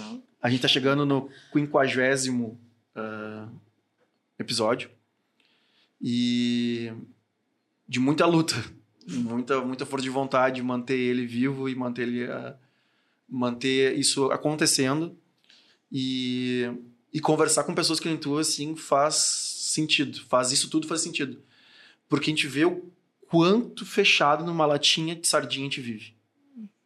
Né? Por mais que a gente trabalhe com eventos de novo, conheça muita gente, mas a gente é muito solitário. Porque tá vivendo aquela panelinha ali. E o podcast tem sido, assim, cara, é onde eu conheço pessoas, é onde eu me relaciono, é onde eu escuto histórias, é onde eu tô não importa, eu falo assim, ah, eu, eu gosto de ler, né? Eu pego meus livros ali, tá? tem livros de 300, 400 páginas, 600 páginas. E fica uma frase. Mas ficou aquela frase, aquilo lá muda a minha vida. Um podcast de 3 horas e 40 não vou lembrar das 3 horas e 40. Mas tem uma frase ali que me marcou. E com certeza esse podcast que marcou em vários momentos. Vários momentos de respeito ao ser humano, respeito a, a, a cada um, a se respeitar, eu acho que, que é, é melhor ainda. Não é respeitar o ser humano, é se respeitar, se ouvir. E o que tu falou bem, dói. As primeiras vezes que tu vai te ouvir de verdade, dói. Que daí tu vai assim, tá, mas eu tenho medo disso. Ah, tá. Mas eu não posso ter medo. Mas tem. Tem bastante medo. Então tá, então vamos encarar esse medo. Mas vamos encarar de verdade, vamos solucionar ele. Como é que faz isso? Como é que tu te entende? Por que, que tu faz isso com as pessoas se tu não gosta, mas tu acaba fazendo? Tá, não, então porque lá atrás, aquele probleminha com aquela pessoa, não sei o quê. Então, assim, acho que a, a grande mensagem que eu fiquei, que eu tirei assim, é respira um pouco. Te ouve um pouco.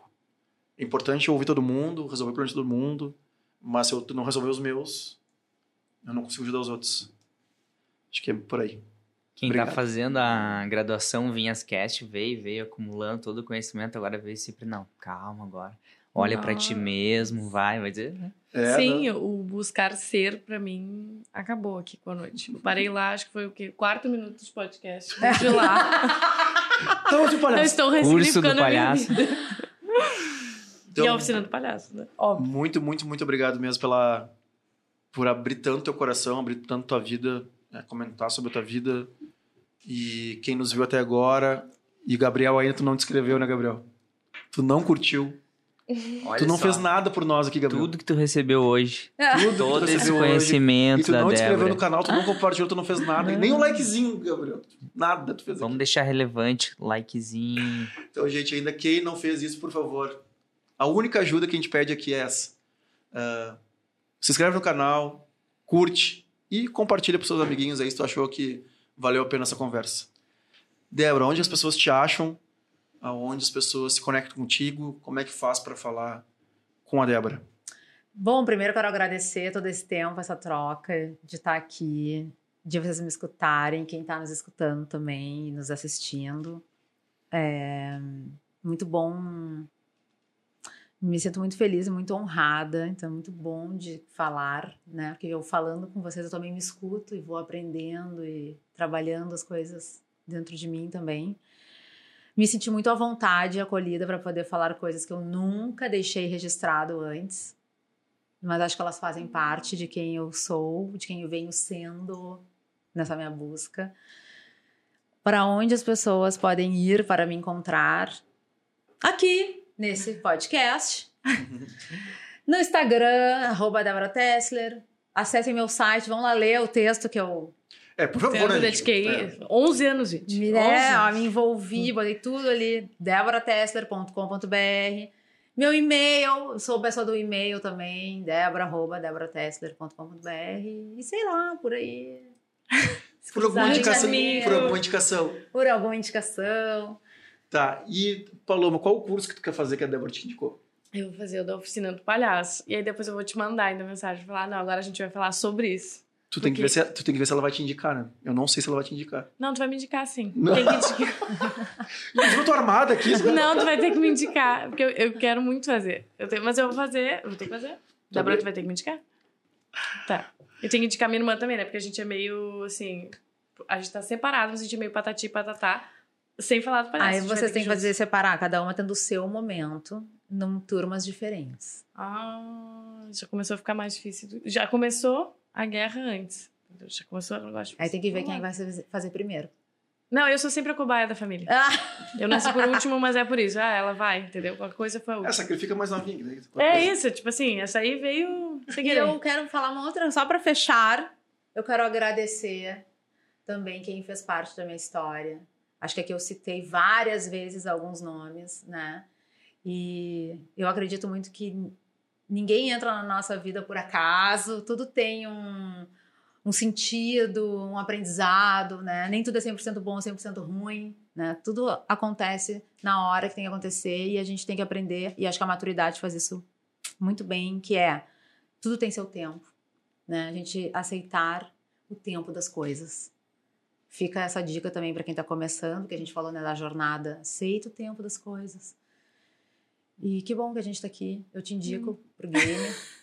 E a gente vai poder falar sobre isso. Isso, aí eu vou poder falar sobre os bastidores que ninguém vai saber. Depois eu, né, faço podcast com ela. Eu tô inteiramente mudo o podcast, imagina, só com as nossas reações. Esse é o podcast palhaço. Vocês podem fazer um podcast pra, para os. Mas é que não alunos. pode. Ah, não pode. Não, Ah, interno. Olha aí. Pronto. Vivências de após curso, ou sei lá. Enfim, É isso. fica a ideia. E eu não Tá. vou cobrar nada de vocês por ter feito essa ideia. Gente, beijo pra vocês, beijo do gordo, beijo todo mundo. Beijo! Beijos. Gabi, beijo pra quem, Gabi? Ah, excelentíssima, né? Ah. Arroba Anne Bianchi. E manda pros piá também que eles estão editando, que eu sei também. Pode mandar. O Gabi tem dois filhos eh, adolescentes que já estão trabalhando. Ah, tem que ser, né? Isso aí. Então, manda aí, manda aí. Beijão pro B e pra Clara. Eles não vão ouvir, né? Mas quem sabe no futuro. É, manda lá, manda lá. Na hora, na hora que você estiver trabalhando, eles vão ouvir. Beijo, gente. Muito Beijo. obrigado.